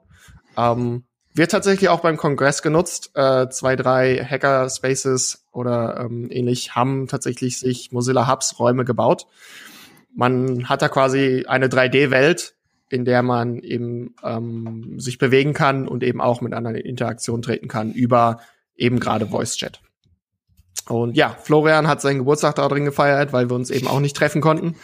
Ähm, sehr spannende Sache. Fand ich eine sehr interessante Sache, weil ich da natürlich mit vielen Leuten unterwegs war. Ich glaube, das ist auch so ein bisschen ein Problem, wo man aufpassen muss. Ähm, für viele Leute ist das momentan die erste Online-Erfahrung. So, ähm, ich habe mal noch Ultima Online gespielt. Das war das erste, wo ich, was ich, woran, ich gedacht habe, als du gesagt hast, MMORPG. Das ist mehr Ultima Online als irgendwas anderes, ähm, als World of Warcraft. Ähm, und weil man in Ultima Online ja auch eigene Welten erstellen konnte und eigene Regelwerke und so weiter. Es gab ja dieses Chart-Konzept, das ja, wo die ganze Spieleentwicklung ja rausgegangen ist. Ähm, deswegen finde ich es total interessant, so vielleicht noch mal da in die 90er zu schauen. Ähm, und ähm, was ich bei Hubs gemerkt habe, ich habe auch dann gesagt, ich feiere meinen Geburtstag und lade die Leute um die ganze Welt ein und setze mich hier irgendwie um zwölf hin und habe dann am Ende bis um zehn ähm, abends da gesessen und es gibt ja diese berühmte Zoom-Fatigue, die hatte mhm. ich da gar nicht so und ich erkläre das ein bisschen dadurch, halt eben dadurch, dass es ähm, ein relativ Leute schauen sich das immer an und sagen, naja, das ist halt eine 3D-Welt, sieht relativ mau aus und die Avatare sind irgendwie ein bisschen Vielleicht- komisch, sind halt kleine Roboter. Vielleicht, vielleicht könnt ihr mal kurz beschreiben, äh, für die, die Mozilla Hubs noch nicht kennen. Also so. das, das äh, Work Adventure oder das Gather Town äh, hat vielleicht schon mal jemand gesehen. Das ist halt wirklich, das sieht aus wie äh, Zelda äh, oder äh, diese, Oder diese Pokémon. Zwischenwelten bei, bei Super Mario Brothers. Und wenn man, wenn man sich, äh, wenn man sich mit seinem Avatar nah an jemand anders stellt, geht plötzlich von der Seite ein Jitsi auf. Darf ich, Oder ja, habt, ihr, habt ihr Probleme damit, wenn ich einen, einen Screenshot von uns auf den Teppich mache zu dem Podcast-Artwork von der Folge? Da, darf ich euch das screenshotten? Kein Problem. Alles gut. Also nicht, nicht, nicht, nicht, die Videocalls, sondern nur, nur das klar. Adventure.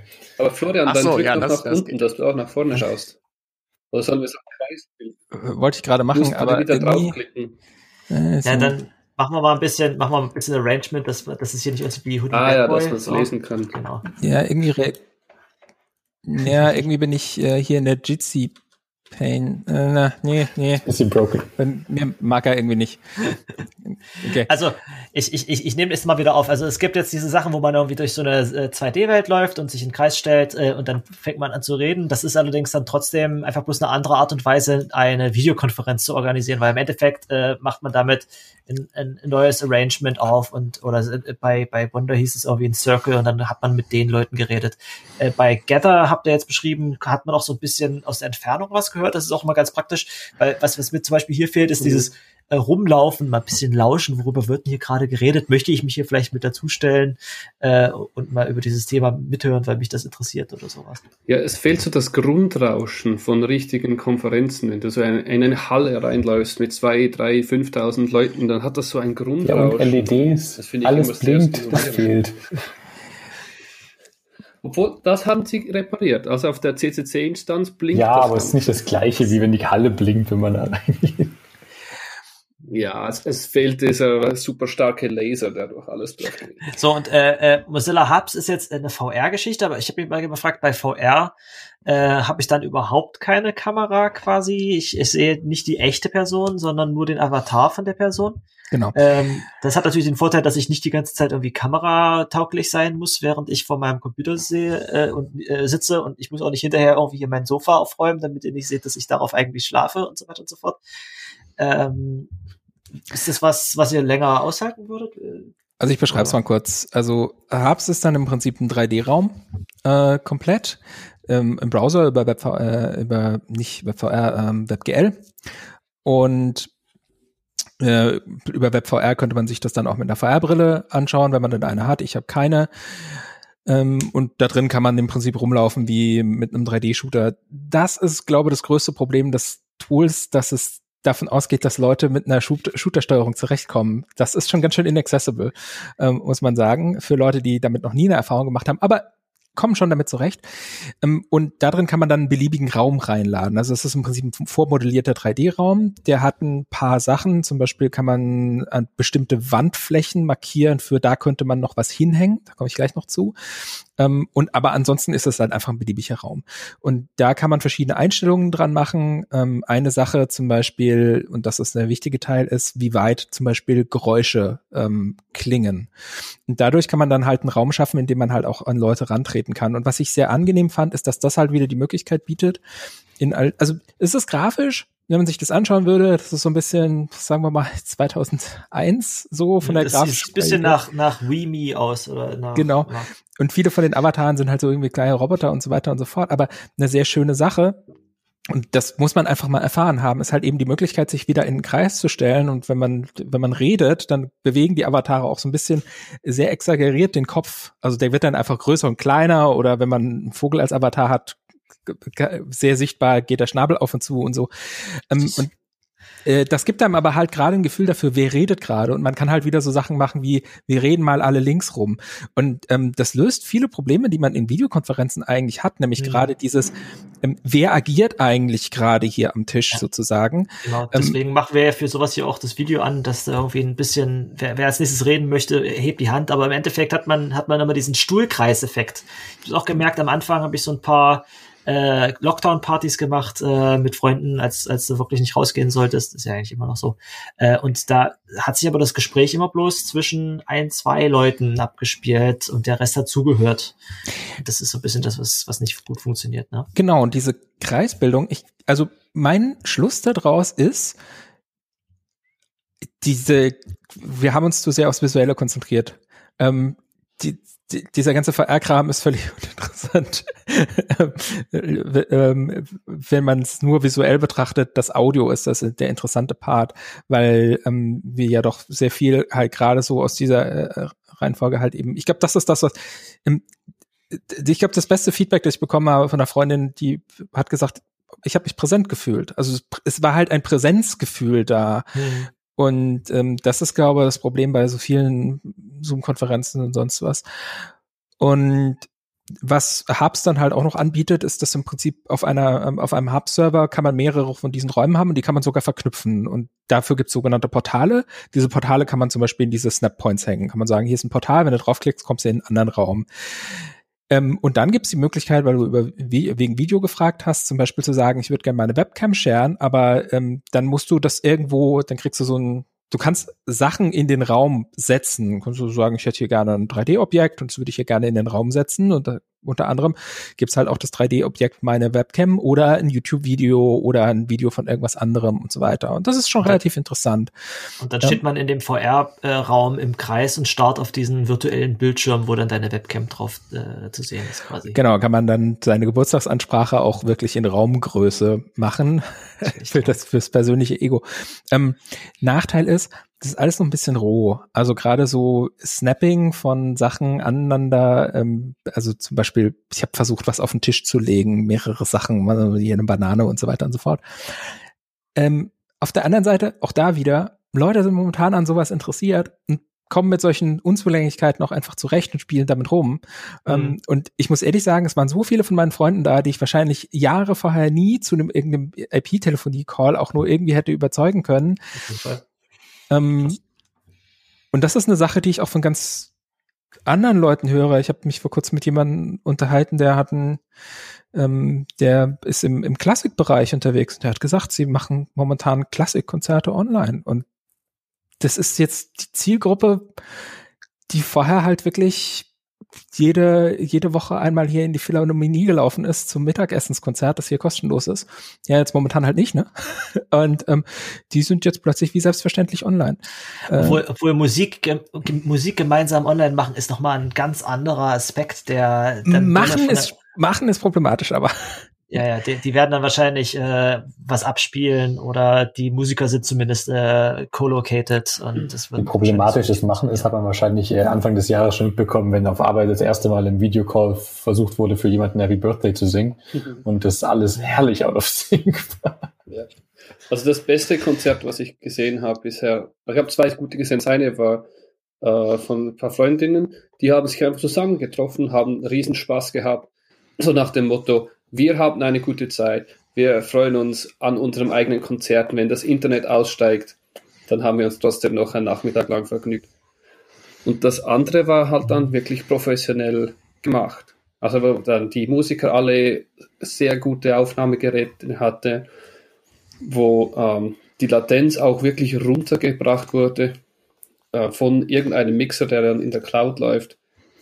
Aber das, äh, ja, dann brauchst du halt wieder fünf Leute extra zu den Musikern dazu. Ist auch nicht praktikabel für vieles. Aber es geht. Ich glaube, Musik ist einfacher als Konferenzen machen. Also das Beigemüse von der Konferenz, als dass du mit Leuten sprichst Also äh, ich fand diesen Punkt von, von Florian gerade spannend. Wir haben uns zu sehr aufs Visuelle äh, konzentriert. Das, das Audio wurde bislang vernachlässigt. Also bei, bei Musik, nochmal, Musik ist, glaube ich, ein sehr schwieriges Thema, weil du hast, du brauchst eine extrem niedrige Latenz und wenn du eine extrem niedrige Latenz haben möchtest, dann hast du bei einem gewissen Punkt dann keine gute Audioqualität mehr. Das ermöglicht dir irgendwie live mit jemandem zusammen zu spielen, aber es ist vielleicht nicht unbedingt anhörbar, weil du eventuell Buffer-Underruns hast oder du musst das Encoding so schlecht machen, dass es sich nicht gut anhört. Das ist, glaube ich, ein wirklich schwer zu lösendes Problem. Ähm, aber allein diese, diese, diese kleinen Sachen, wie wir von diesem Stuhlkreiseffekt wegkommen, so dass wirklich alle auf demselben Audiomix sind, äh, das wäre mhm. vielleicht schon mal so eine Kleinigkeit, ne? Wie kann ich jetzt zum Beispiel Kilian was zuflüstern, während wir hier alle in diesem, in diesem gemeinsamen Chat sind, ne? Dass ich mal, das, oder dass wir, dass wir mal kurz diesen Raum hier aufbrechen. Wir hören uns zwar alle noch so ambient, aber der eine redet in die Richtung, der andere redet in die Richtung. Äh, war, war, war sowas in, habe ich das so verstanden, dass das bei Herbst in etwa so funktioniert, dass irgendwie der Ton auch davon abhängt, in welche Richtung ich gerade rede? Also ein bisschen. In die, ja, also äh, ein wenig. Also es ist eben da auch dieses ähm, Positional Audio, das heißt, ähm, es, es wird eben lauter oder äh, wenn man wenn an einem Gespräch näher kommt und man kann auch ähm, zwischen der Richtung entscheiden, wo der Ton herkommt.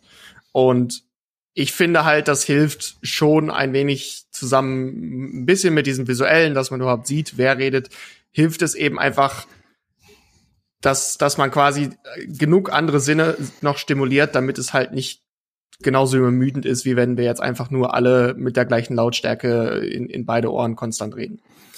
Das, das ist äh, genau, das ist äh, was, was einige ähm, Hersteller von Konferenzprodukten bereits ausnutzen tatsächlich, dass du, wenn du die Stimmen äh, der einzelnen Teilnehmer im, im Stereospektrum von links nach rechts einigermaßen aufteilst, fällt es dem Gehirn wesentlich einfacher zu entscheiden, wer redet jetzt gerade. Oder wenn, auch selbst wenn zwei Leute gleichzeitig reden, kommt man damit relativ gut klar, sich auf eine bestimmte Richtung zu konzentrieren. Wenn ich jetzt hier die Augen zumache bei so einem Podcast, wo fünf Leute drin sind. Also ich werde jetzt bei der Aufnahme zum Schluss das wieder bisschen im, im Spektrum verteilen, unsere Stimmen. Aber jetzt jemand, der zum Beispiel äh, äh, Jan-Erik und Stefan noch nicht kannte und die Stimmen vielleicht nicht gut unterscheiden kann oder sowas, da fängt man jedes Mal an. Ich, ich, ich merke das selber bei Podcasts, wo viele Leute drin sind. Man weiß nicht, wer redet jetzt gerade, wenn man es nicht sieht. Ne? Das ist auch noch Das so. macht wahrscheinlich auch einen riesen Unterschied, ja. wenn man die, die Namen wirklich zuordnen kann, dem, dem Stimmklang. Wenn ich einen neuen Podcast anfange, wo drei Leute das Ganze halten, dann kann ich die Stimmen, wenn, wenn ich Glück habe, gut auseinanderhalten, aber ich weiß nicht, wer wer ist. Und da fällt es mir schwer, das Dinge zuzuordnen, weil ich nicht weiß, wer wer ist. Und wenn man das, diese Zuordnung hat, dann, dann fällt es einem viel leichter, Meinungen auf die, die Gesichter oder die ja, Namen zu Und der Dialekt hilft auch. Also ich höre den alten Podcast, der ist super zu unterscheiden, weil da ist ein Schweizer, ein Österreicher und ein Deutschen dabei. Das geht auch sehr gut. Ah, klingt auf jeden Fall sehr markant in dieser Runde. Das stimmt. ich könnte anfangen zu belsern. Ähm, die ein interessantes Gegenexperiment dazu ist, ähm, Spatial Chat ist ein äh, Produkt, ähm, das die 3D-Welt weglässt und eigentlich nur so ein 2D-Chat hat, aber halt gerade genau diese Sache macht, also äh, positionales Audio ähm, auf dem 2D-Kreis äh, zu verteilen. Und, äh, das funktioniert eigentlich auch überraschend gut. Also äh, gerade diese Hörerfahrung ist an der Stelle durchaus äh, durchaus wichtig für für Gruppen ähm, für Gruppenunterhaltung und das finde ich ein finde ich einfach ein interessantes Feld. Das, die, diese Produkte gab es vor einem Jahr nicht. Und plötzlich mhm. fällt Leuten auf, ah ja, irgendwie ist ja doch alles scheiße. Und ähm, das, das finde ich, finde ich, finde ich total spannendes Thema momentan, ähm, mit dem man sich lange, äh, lange Zeit beschäftigen kann. Und ich hoffe, dass das äh, anhält und wir nicht noch äh, eine längere Pandemie brauchen, damit sich Leute mit dem Thema auch weiter beschäftigen. Ähm, ähm, das äh, fand ich etwas unnötig, sagen wir es so. Ja, es, es, muss halt erst wehtun, damit man was verbessert. Ne? Aber vielleicht, ich, ich schaue jetzt gerade in die Notizen und ich schaue so ein bisschen auf die Uhr. Vielleicht wollen wir mal ein bisschen da tatsächlich konkret darauf eingehen. Du hattest ja auch dieses Gespräch ja vorgeschlagen, Florian, weil du irgendwie über die Tools, was, was, was, was besser gehen könnte, was gerade scheiße ist äh, und was vielleicht noch verbessert werden muss. Ähm, vielleicht wollen wir da mal direkt drauf eingehen. Ähm, jetzt haben wir schon ein paar von diesen 2D-Tools oder, oder Mozilla Hubs äh, vorgestellt, aber was, was fällt mir also, so ein? Also für, für mich ähm, nochmal weg quasi von dieser Interaktion mit, mit Teilnehmenden. Ähm, ein, ein Problem, was ich aktuell sehe, ist gerade auch einfach die, die Video- oder Content-Produktion übers Internet da sehe ich noch durchaus Bedarf, das zu optimieren. Ähm, die Tools, die es gibt, die sind schon ganz brauchbar, aber meistens ist es darauf ausgelegt, dass man entweder eine ganze Menge Hardware bereits zu Hause hat, aber das mhm. bedeutet wieder, eine Person muss das Ganze regeln. Ähm, man braucht wahrscheinlich auch einen vernünftigen Upstream, um äh, Video und Ton überhaupt reinkommen und rausgehen lassen zu können. Aber die meisten dieser Tools sind oft nicht darauf ausgelegt, dass Leute das dezentral managen können. Ähm, es, diese Tools müssen mehr so online gelagert werden, dass äh, man im Grunde nur auf einen Webinterface guckt, wo das Ganze gemanagt wird, wo unterschiedliche Leute es auch zeitgleich managen können, wo es eventuell noch einen Backstage oder einen Orga-Bereich gibt, einfach um diese direkte Kommunikation im Hintergrund handeln zu können. Und das ist was, was Tools, die wir ausprobiert haben, äh, tatsächlich fehlt. Ähm, eben weil wir, wir hätten Zugriff auf äh, Recording Studios und, und äh, Hardware gehabt. Aber das hätte halt bedeutet, dass ich ähm, da sitzen muss und das ist halt bei einer 21-Stunden-Konferenz unwahrscheinlich, dass man das durchhält. Also dieses gesamte Production-Prozess äh, und äh, jetzt mal schnell von dem Stream auf den Stream wechseln und zwischendurch irgendwie ein Jingle abspielen. Genau, einfach ein komplettes oder zumindest teilweise das Video-Mixing, äh, Audio-Mixing, überhaupt die Möglichkeit, I mean, äh, das, das andere große Problem ist natürlich, dass die Speaker auch irgendwo sind. Ähm, mhm. Die Speaker haben auch nicht die Top-Hardware, die haben hoffentlich einen, einen äh, Laptop, ähm, was was eine äh, Kamera hat oder ein Mikrofon oder man kauft es dazu. Aber die werden nicht den, den besten Upstream haben. Das heißt, es muss so oder so durch einen Server, bevor es irgendwie rausgeht. Ähm, es muss aber auch eine Möglichkeit geben, dass die Leute entsprechend überhaupt sich einwählen können. Ähm, jeder hat einen anderen Laptop, jeder hat ein anderes Betriebssystem. Das heißt, ich will auch nicht jedem Speaker sagen, hier installiere nochmal diese drei Tools und klick da, da und da auf Verbinden, damit ja, alles Fall. ankommt, sondern wir haben einen, jeder hat einen Webbrowser, es sollte irgendwie da tun, dass es funktioniert. Und, und gerade also da das, sind die Tools ein bisschen hinterher noch. Also genau das, was die äh, TV-Studios bereits vor 30 Jahren gelöst haben, das brauchen wir jetzt dezentral, so dass alle dran teilnehmen können. Wir brauchen es vor allen Dingen so, dass man dafür nicht einen äh, kompletten ähm, Van vom WDR vorfahren muss, damit da halt ein HD-Signal rausfällt. Ja, das stimmt. Okay. Ein bisschen sowas, ein bisschen so in, in, kleiner Form haben wir das ja hier ausprobiert. Normalerweise machen, machen Kilian und ich unsere Podcast-Aufnahme, äh, selbst wenn wir sie dezentral machen, wenn wir nicht direkt am selben, ähm, am selben Mischpult sitzen, äh, haben wir die letzten Male immer über ähm, Studio-Link gemacht. Aber das macht sich ja zum Beispiel auch schlecht, wenn du Gäste hast, wo du mal eben sagst, hier, möchtest du mal an meinem Podcast teilnehmen? Ähm, hier, du musst dir dieses Tool runterladen, so installieren und dann wählst du dich bitte auf die und die Art und Weise äh, ein. Das haben wir jetzt im letzten Moment abgesagt, weil wir ein bisschen Probleme selber damit hatten. Was wir jetzt benutzen, äh, würde ich einfach mal kurz erwähnen, ist äh, Zencaster. Das ist komplett im Browser, komplett über WebRTC. Ähm, scheint ganz gut zu funktionieren bislang. Also ich, ich hoffe. Guck, gucken wir mal, bis du auf Stopp klickst. Dann schauen wir aufs Wenn ich, wenn ihr das hier wenn ihr das hört, dann hat es offenbar funktioniert oder Hendrik hat äh, fünf Stunden lang am Schnitt geschwitzt. Ähm, Danke dafür. Aber genau solche Sachen wie das hier, eine Lösung, wo sich drei Leute, fünf Leute, zehn Leute einwählen und dann könnte man vielleicht sagen, die sind im Panel und können reden und die anderen dürfen alle zuhören. Ist halt auch nur ein weiteres ja. proprietäres Tool, aber ich meine, es, ist, es funktioniert ganz gut und es macht das eine, was, was das Gefühl noch, noch gar nicht gab, nämlich, dass wir alle Lokalaufnahmen haben und eine Person das eben startet, am Ende Stopp drückt und dann werden die Lokalaufnahmen automatisch hochgeladen. Und das ist das, das ist eine, was, was ich immer gesucht habe für ein Podcasting-Tool. Ähm, aber es wäre schön, wenn es das auch in, in offen und cool gäbe noch dazu. Ich habe, Entschuldigung, grundsätzlich nicht so ein Riesenproblem mit proprietären Tools. Ähm, das, da bin ich ein bisschen utilitarian, wie man im Englischen so schön sagt.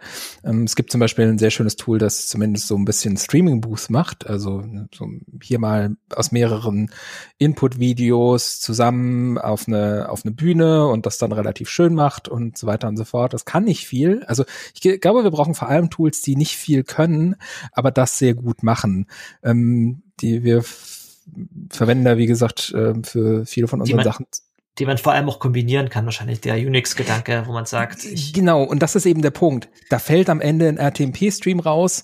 RTMP ist ja an sich auch wieder proprietär, ähm, aber kann halt einfach zu allem, was halt irgendwie äh, RTMP äh, akzeptiert. Und am Ende wird man auch nicht so richtig drum rumkommen, außer man ist jetzt halt gerade ähm, sehr, sehr gut im Netzwerken, auf jeden Fall auf irgendwie auf ein CDN zurückzugreifen oder auf irgendeinen, irgendeinen Streamout-Dienst, der auch wieder proprietär ist. Man wird da nicht ganz drum rumkommen. Irgendjemand muss für Infrastruktur bezahlen. Wenn die Software frei ist, heißt das immer noch nicht, dass sie auch irgendwo läuft und skaliert. Das wird dann leider.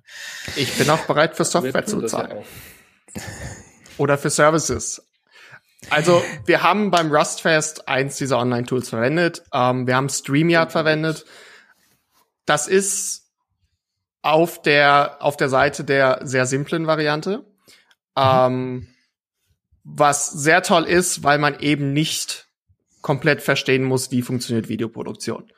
Wenn man der Moderator oder der Speaker ist, braucht man einen Browser und man muss sich damit verbinden und seine Webcam und sein Mikrofon freigeben und vielleicht noch seinen Desktop scheren.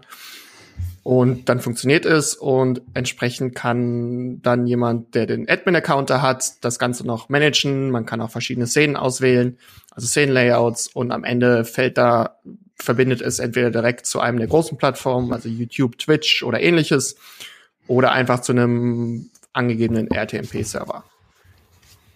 Das Problem da ist, das ist eben auf der ganz einfachen Seite. Ähm, es fehlen da eben die, die Erweiterungsmodi, es ist vor allen Dingen zum Beispiel nicht darauf ausgelegt, dass es mehr als ein Admin gibt. Ähm, es funktioniert, wenn man den gleichen Admin-Account von mehreren Seiten aus nutzt.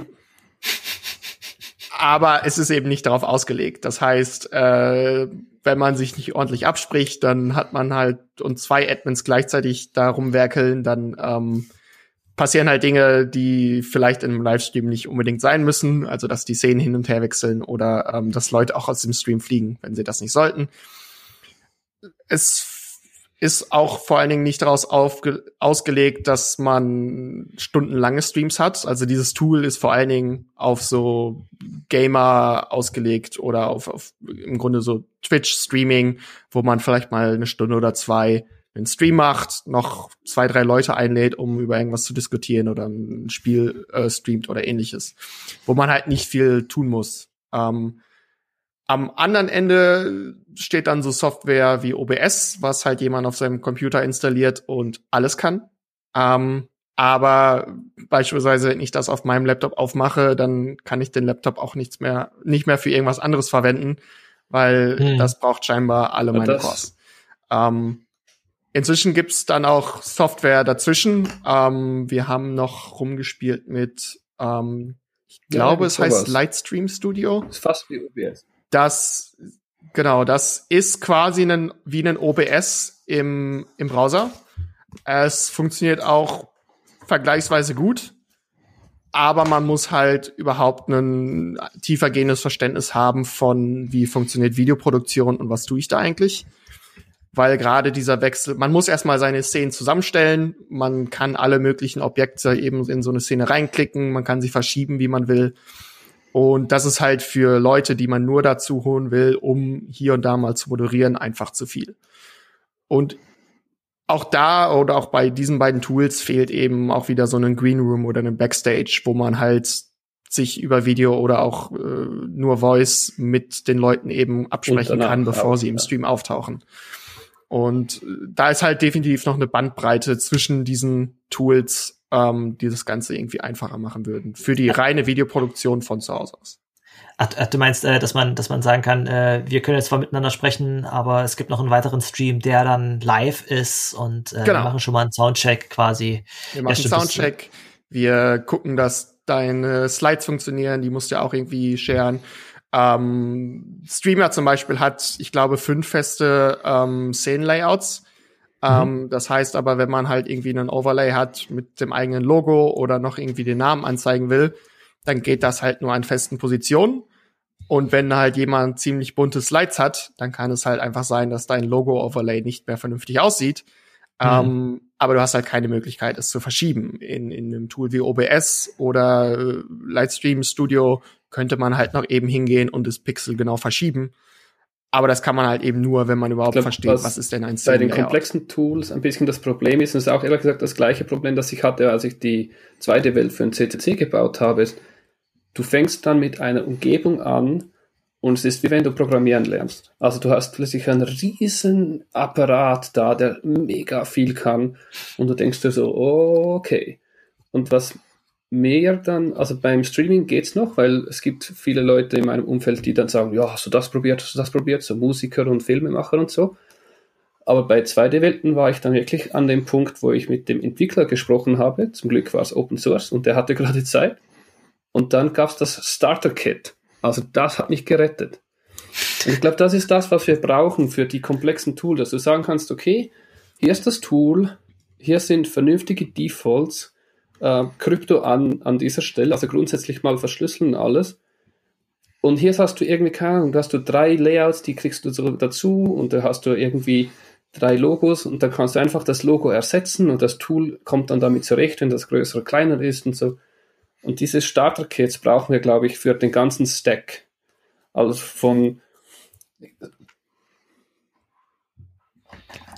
quasi diese Entscheidung zwischen ähm, oder mhm. dieser dieser Kompromiss zwischen dem Power Tool, mit dem man das wirklich äh, professionell machen kann, wenn man sehr viel Erfahrung und Übung hat, und dem äh, dem demokratisierenden Tool, was es vielen Leuten schnell ermöglicht, sowas selber auch äh, zu machen. Das ist ja immer eine was was UX angeht, eine Gratwanderung. Genau. Und ich glaube, das ist der zweite Teil, den wir überhaupt noch nicht haben, den habe ich ja noch nie gesehen, ist, dass du dieses äh, klientelbasierte Rollendenken hast in diesen Starter-Kits. Weil selbst wenn du dann OBS hast, dann schreibst du so am Schluss vielleicht so eine kleine Anleitung und sagst einfach, okay, die mhm. Panels unten, die fasst du bitte einfach nicht an.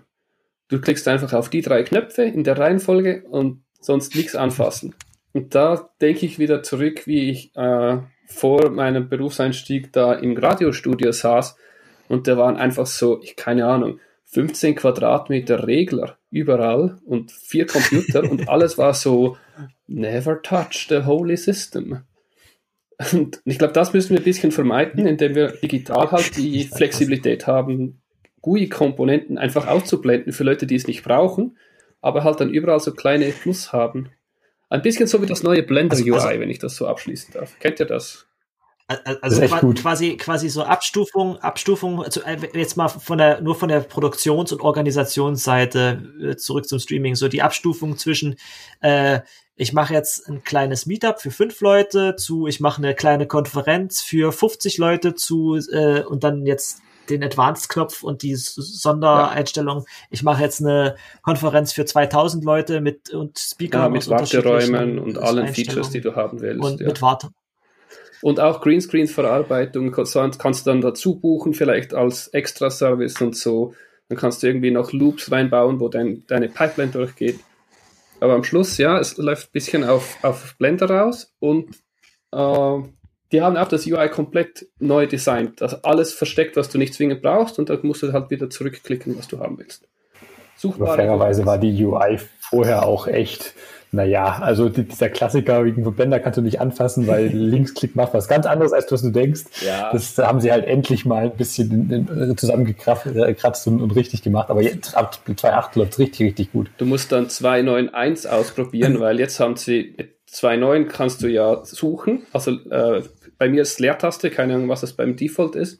Kannst du. Default ist Play Pause, das ist nutzlos, aber das Suchen ist besser. Genau, ja. und damit kannst du Aktionen suchen. Okay, das war mit, äh, glaube ich, 2.8 kam das rein, das war schon super. Was mit 2.9.1 jetzt dazu kommt, ist, dass du in diesen Side-Panels, die sind ja auch riesig, kannst du jetzt Dinge suchen. Und ich weiß noch, wie das so katastrophal war. Da hast du Dropdown-Menüs mit 60 Einträgen zum Teil. Und du weißt genau, was du willst, aber du bist trotzdem jedes Mal so, jetzt kannst du suchen. Also. Ich bin, ich möchte allerdings auf der anderen Seite nur noch daran erinnern, dass es Leute gibt, die sich als Hobby äh, Flugsimulatoren ja. beibringen.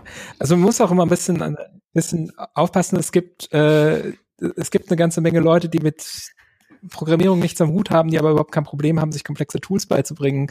Ähm, die Mutter von einem Freund, die aus Gründen viel zu Hause bleiben muss, schon vor dem Lockdown und so weiter und so fort, hat sich auf äh, Anraten ihres Sohnes mal über Jahre sehr kompetent GIMP beigebracht und macht damit sehr, sehr coole Sachen, weil es einfach für sie da war und äh, bezahlbar und, und eine, eine nette, eine nette Beschäftigung.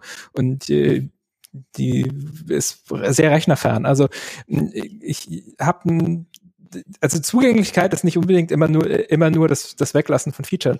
Ähm, und ich, GIMP hat halt viele Tutorials, man hat es ja auch Blender ist glaube ich auch dadurch erfolgreich geworden, ähm, dass sie halt auch wirklich wirklich viele Beispiele hatten und so weiter.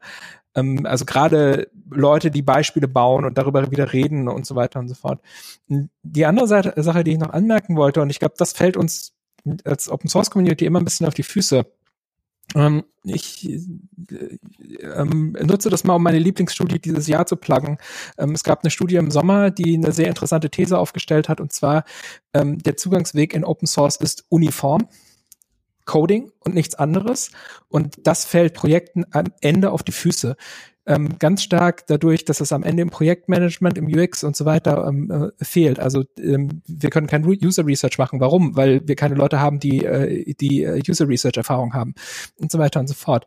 Ähm, und Stimmt. da, äh, da, da, da deswegen äh, daher kommt, glaube ich, auch so immer das Gefühl, dass Leute halt sagen, ja, Open Source das ist immer ganz cool und so weiter und ist offen und so weiter, aber es bedient sich einfach nie. Ähm, das hat äh, ist nicht Leuten nicht, so vorwer äh, nicht vorzuwerfen, die sie programmieren. Ich glaube, niemand möchte eine, eine, Software mit einem schlechten Interface schreiben. Das, das stimmt, es sind irgendwie, alle Open Source Projekte sind fast ausschließlich von, von Entwicklern gebaut, wo, wobei zum, zum Beispiel ein, ein, ein AAA-Spiel oder irgendwelche äh, von einer Firma entwickelte Software immer noch Leute für für diese Nebenschauplätze oder für alle anderen wichtigen Sachen mit, mit äh, dazu holst, die bei Open Source äh, Projekten häufig von den Entwicklern selber mitgemacht werden. Deswegen sieht man wahrscheinlich viele Open Source Tools sind solche Power Tools oder solche solche solche solche Monsteranwendungen, die alles können, aber vielleicht äh, schwer zu bedienen sind. Ich würde mal einfach behaupten, an AAA Spielen programmieren relativ wenig Leute. das meiste ist Content Creation. Ähm, und die haben entsprechende Tools und entsprechende Tool-Pipelines, die ihnen da sehr, sehr viel Flexibilität ermöglichen. Jetzt haben die natürlich, das ist alles hochspezialisiert, weil wer sich mal so einen Vortrag darüber angehört hat, wie ähm, zum Beispiel äh, Level Layout für die PS4 aussieht, damit man mit dem mangelnden Speicher und vor allem der, der richtig, richtig lang, äh, langsamen Festplatte zurechtkommt. Die Probleme haben wir alle nicht. Das ist auch total mhm. schön, dass wir diese Probleme im Web alle nicht haben. Aber ähm, eine, eine Sache, die ich immer sehr vielen Leuten empfehle an der Stelle, ist ähm, auch mal ein bisschen aus dem eigenen Scope rauszuschauen. Wir haben jetzt ein bisschen darüber geredet, so, ah, ja, dieses Streaming ist alles neu. Und das ist eigentlich gar nicht neu. Ähm, es gibt eine riesen Streaming-Community momentan, wenn man richtig viel Asche machen möchte auf diese Erde, dann möchte, wird man Influencer und Streamer.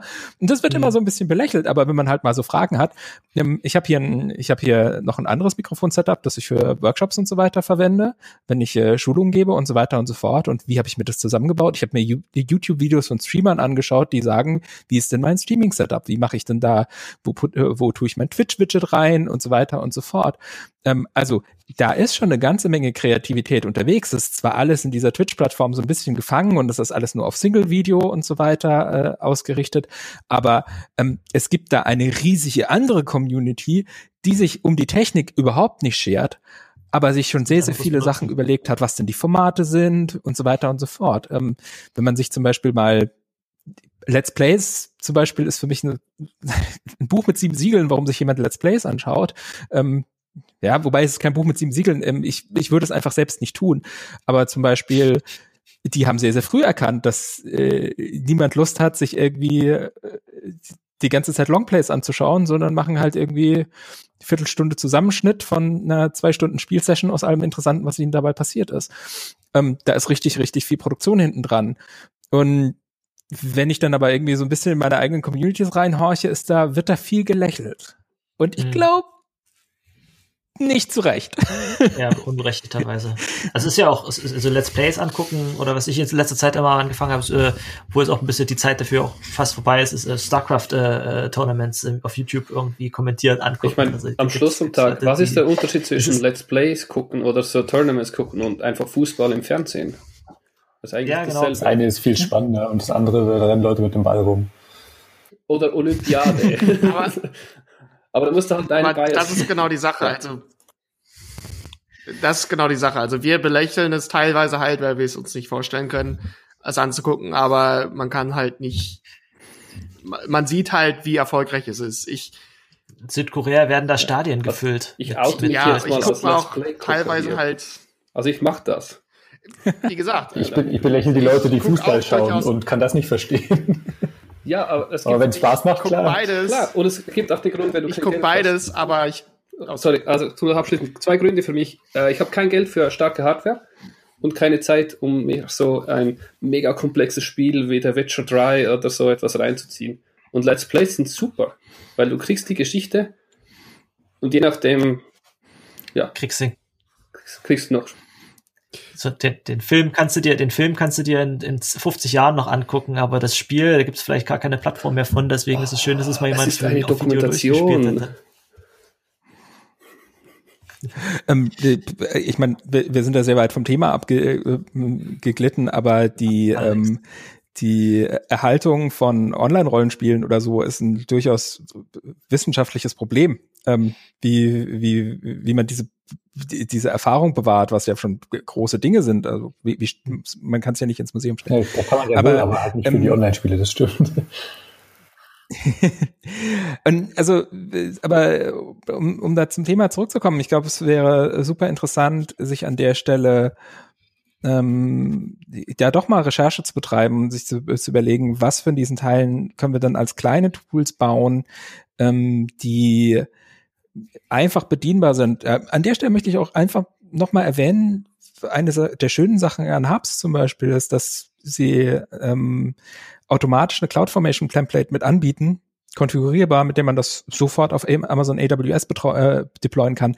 Das ist jetzt nicht ich würde das jetzt nicht der, Zugänglichkeit letzter Schluss äh, äh, als der Zugänglichkeit letzter Schluss bezeichnen, aber gerade das, was Stefan gesagt hat, ähm, ordentliche Defaults und so weiter, es ist relativ häufig so, ähm, dass viele Tools heutzutage noch so ein bisschen mit dem, ja, hm, ähm, ihr kriegt das schon alles gut selbst zusammen konfiguriert äh, Ansatz, äh, Ansatz kommen. Das ist ja ein Problem, was, für, was sehr viel Software hat. Die Ja, Same und auch Defaults. sane Ja. Fehlermeldungen für Konfiguration.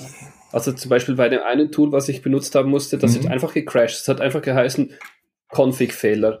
Dann Am Schluss war es falsch konfigurierter Pfad für ein Zertifikat. Toll.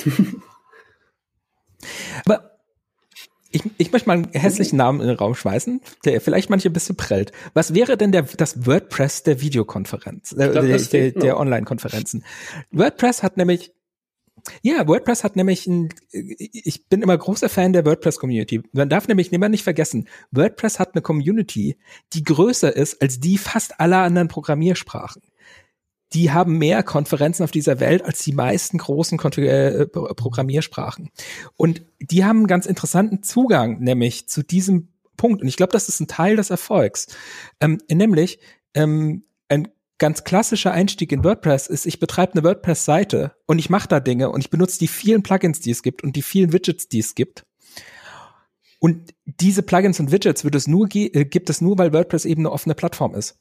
Hm. Aber ähm, ich kenne mehr als eine Person, die halt deswegen auf WordPress-Meetups gegangen ist und sich da irgendwie mit, den mit den Leuten ausgetauscht hat und irgendwann gesagt hat, ah, diese Plugins, die machen nicht alle so ganz das, Mhm. was ich will. Und plötzlich nimmt sie jemand zur Seite und sagt, ja, du könntest ein bisschen PHP lernen. Und plötzlich hast du eine Person, die ganz, ganz viel Erfahrung mit dem Tool hat und, äh, und mit Schreiben und Publishing und so weiter und so fort und eine Webseite betreiben und vielleicht ein bisschen CSS und was weiß ich sonst. Und die bringt sich Programmieren bei. Und ähm, genau sowas könnte man mit Videoplattformen nämlich auch machen. Und da finde ich so dieses Ding, in dem wir gerade unterwegs sind, ist halt dieses Widget-Konzept so, ja, cool, ähm, wie schreibe ich mein eigenes Widget? Oder muss ich ein eigenes Widget schreiben? Oder gibt es irgendwo einen Widget-Katalog oder sonst was? Wo finde ich diese Dinge? Ähm, muss ich mir die auf GitHub zusammensuchen oder gibt es irgendwo einen Index? Kann ich mir die zusammenklicken oder muss ich mir da irgendwie, ein, ein, ein, irgendwie mehrere Git-Repositories zusammen merchen?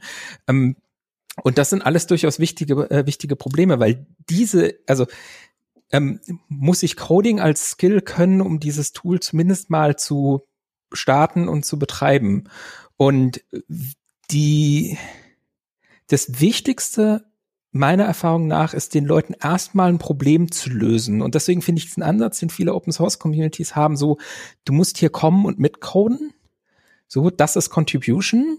Sehe ich gar nicht so ähm, sondern wir, wir bedienen, wer sind eigentlich die User, die wir haben möchten? Und ich denke, in diesem Videobereich ist es sehr wichtig, sich momentan erstmal auf Leute zu konzentrieren, die gar nicht so technisch versiert sind, sondern die momentan ein Problem haben. Nämlich, wir müssen online irgendwie ein Event veranstalten.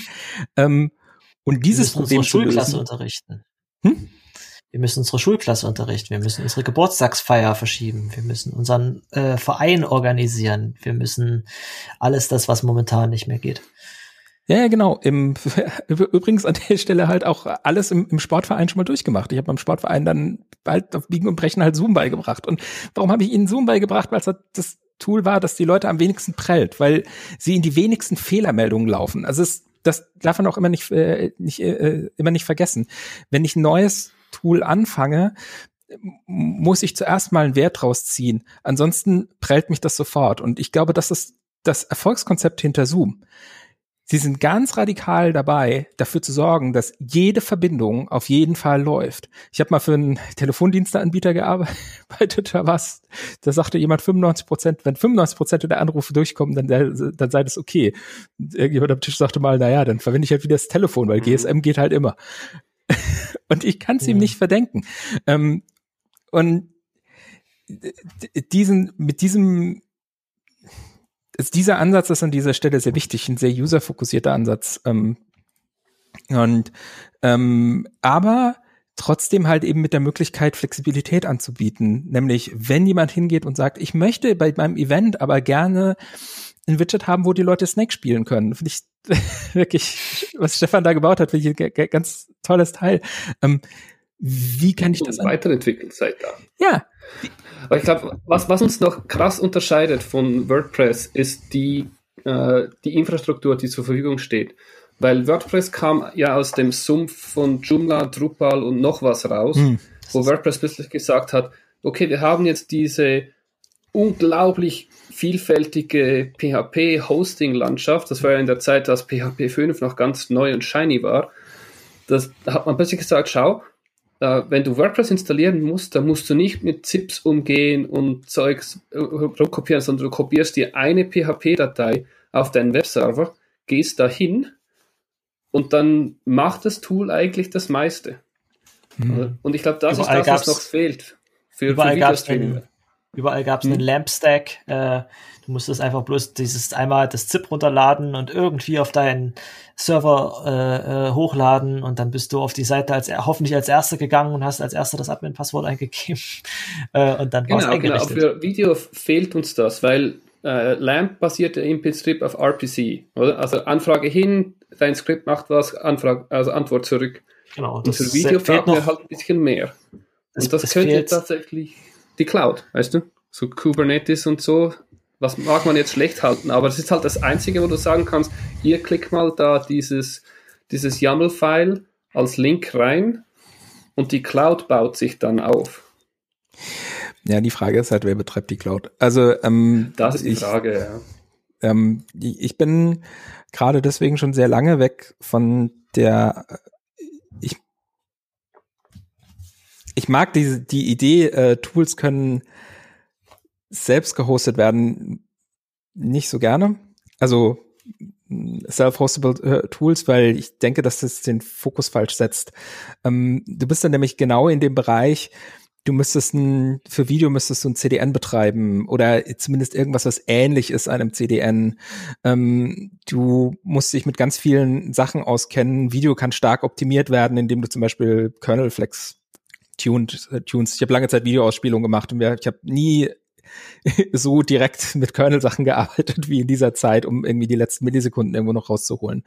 Und der, es ist einfach nicht lohnenswert. Aber es muss doch technisch möglich sein, dass wir sowas wie, wie PeerTube, was quasi so ein, so ein dezentraler YouTube-Klon ist, wo über BitTorrent-Technologien P2P-Videos verteilt werden, und äh, sowas wie, wie hieß es, äh, Popcorn Time, die, diese wunderbare Software, die nicht ganz so legal war, mit der man äh, Filme streamen konnte, aber auch über BitTorrent, ähm, der dann halt die, die ersten, die, die sequenziellen Teile äh, priorisiert hat in, in dem Video, dass man sowas vielleicht vereint, um, um sowas ohne CDNs auf die, auf die Beine zu stellen, potenziell, oder? Ja, das ist für hm. Real Video, Audio ist es halt sehr, sehr schwierig, weil also wenn du, wenn du einen Vortrag vor 5000 Leuten halten möchtest, dann geht das sicherlich. Da ist, fällt denen nicht auf, wenn der eine das zehn Sekunden sp äh, später hört als die andere. Aber wenn wir jetzt hier sowas wie, äh, ich mache ein Work Adventure äh, mit 15.000 Kongressteilnehmern und die können wie, sie, wie beliebig durch die Gegend laufen und sich zu spontanen Kreisen zusammenschließen und dann vielleicht auch noch ambientes Audio von, von allen anderen um sich drum hören. Ja, das kriegst du dezentral. Ja, du ich. brauchst halt eine Cloud-artige Infrastruktur, die automatisch hochskaliert und die Latenzen dann nicht äh, eskalieren. Und ich glaube, das ist auch einer der Gründe, warum Star Citizen immer noch so krass technische Änderungen macht und die, die werden auch sonst nie fertig. Aber ich glaube, das ist auch einer der Gründe, weil die haben sich ja ein dynamisches Universum vorgestellt, wo die, die Kuben, die die Welt simuliert, dynamisch ändern. Und je nachdem, wie viele Leute zusammentreffen, kommst du dann in möglichst die physisch gleiche Instanz hinein. Und ich habe das Gefühl vor zehn Jahren auf Kickstarter gebackt. Ich schaue da alle zwei Jahre mal rein, wie weit die sind und es hat sich gefühlt nie was geändert.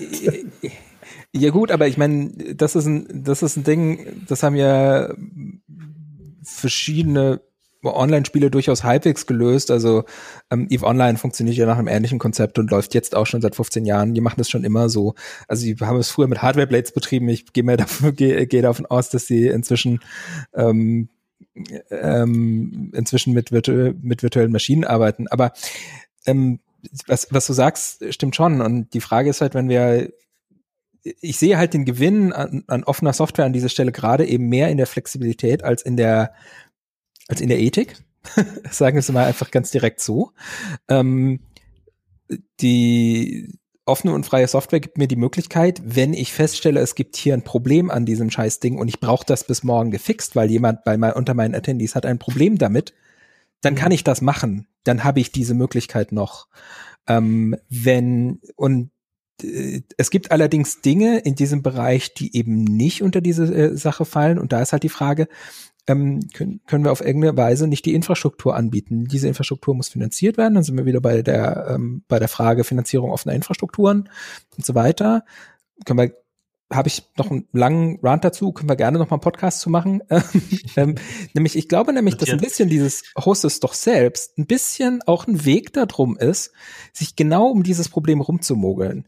Ähm, das äh, an der Stelle nämlich die Frage, es gibt nämlich, äh, also äh, die, es gibt nämlich Dinge, die durchaus generisch lösbar sind. Nämlich mhm. das Videostreaming, das Stream-In, das Stream-Out ähm, das Audio-Streaming ähm, dafür Plattformen äh, bereitzustellen, ist möglich und dafür das Tooling auch offen zu machen. Dieses Wissen ist, äh, dieses Wissen ist bekannt und das ist auch inzwischen gar nicht mehr so arkan, was man da, was man da alles machen muss. Es gibt die Tools dazu, es gibt inzwischen auch offene Tools dazu und es gibt ähm, ähm, äh, gerade wenn man mal so in, in Richtung äh, äh, G-Streamer und so weiter schaut, gibt es, äh, gibt es eine ganze Menge durchaus industriell verwendete Tools in diesem Bereich. Und die Frage, und da äh, gebe ich dir recht, Stefan, ähm, da kommt man halt eben bei dem, äh, bei dem Problem an. Ja, WordPress hat viel davon gelebt, dass es halt überall, überall, äh, überall einen Host gab, wo ich mir für fünf Euro ähm, das klicken kann und solange Index PHP ähm, die richtige, die richtige Berechnung, äh, Berechtigung hat, ähm, funktioniert das Ding. So, und der Rest wird konfiguriert übers Webinterface. Ähm, und da ist jetzt halt eben die Frage, wie kann ich mir auf so einer Plattform was zusammenbauen, aber halt die Flexibilität behalten, die meiner Meinung nach halt gerade das Schöne ist an Events. Also wenn ich jetzt einfach mal über generell über Events rede und ich glaube, das ist der das ist der Grund, warum Leute, was Leute von ähm, von On-Site und Vor-Ort-Events vermissen. Eben dieses, dieses etwas flexible, ähm, wir haben zum Beispiel beim Rustfest, das hatte ich ja als das letzte Mal hier war schon mal erwähnt, immer ganz gutes Feedback bekommen, wenn wir halt gerade mal kein Programm gemacht haben, sondern einfach mal gesagt haben, hier, ihr seid in Paris. Ähm, Macht was draus. Geht essen. geht essen, genau. ähm, ihr, ihr, habt hier ein paar nette Leute gefunden. Ähm, aber wie können, wie können wir das online anbieten? Und das ist ja auch gerade der Grund, warum wir zum Beispiel diese, diese, diese Musik-Acts machen, weil Musik ist halt eine gewisse Shared Experience. Ähm, also e egal wo ich bin, ich weiß, eine andere Person irgendwo anders hört gerade dasselbe und es ist gerade ein Live-Act. Das heißt, die hören man hört das auch nicht wieder, sozusagen. Also man kann sich irgendwann natürlich das Recording anschauen.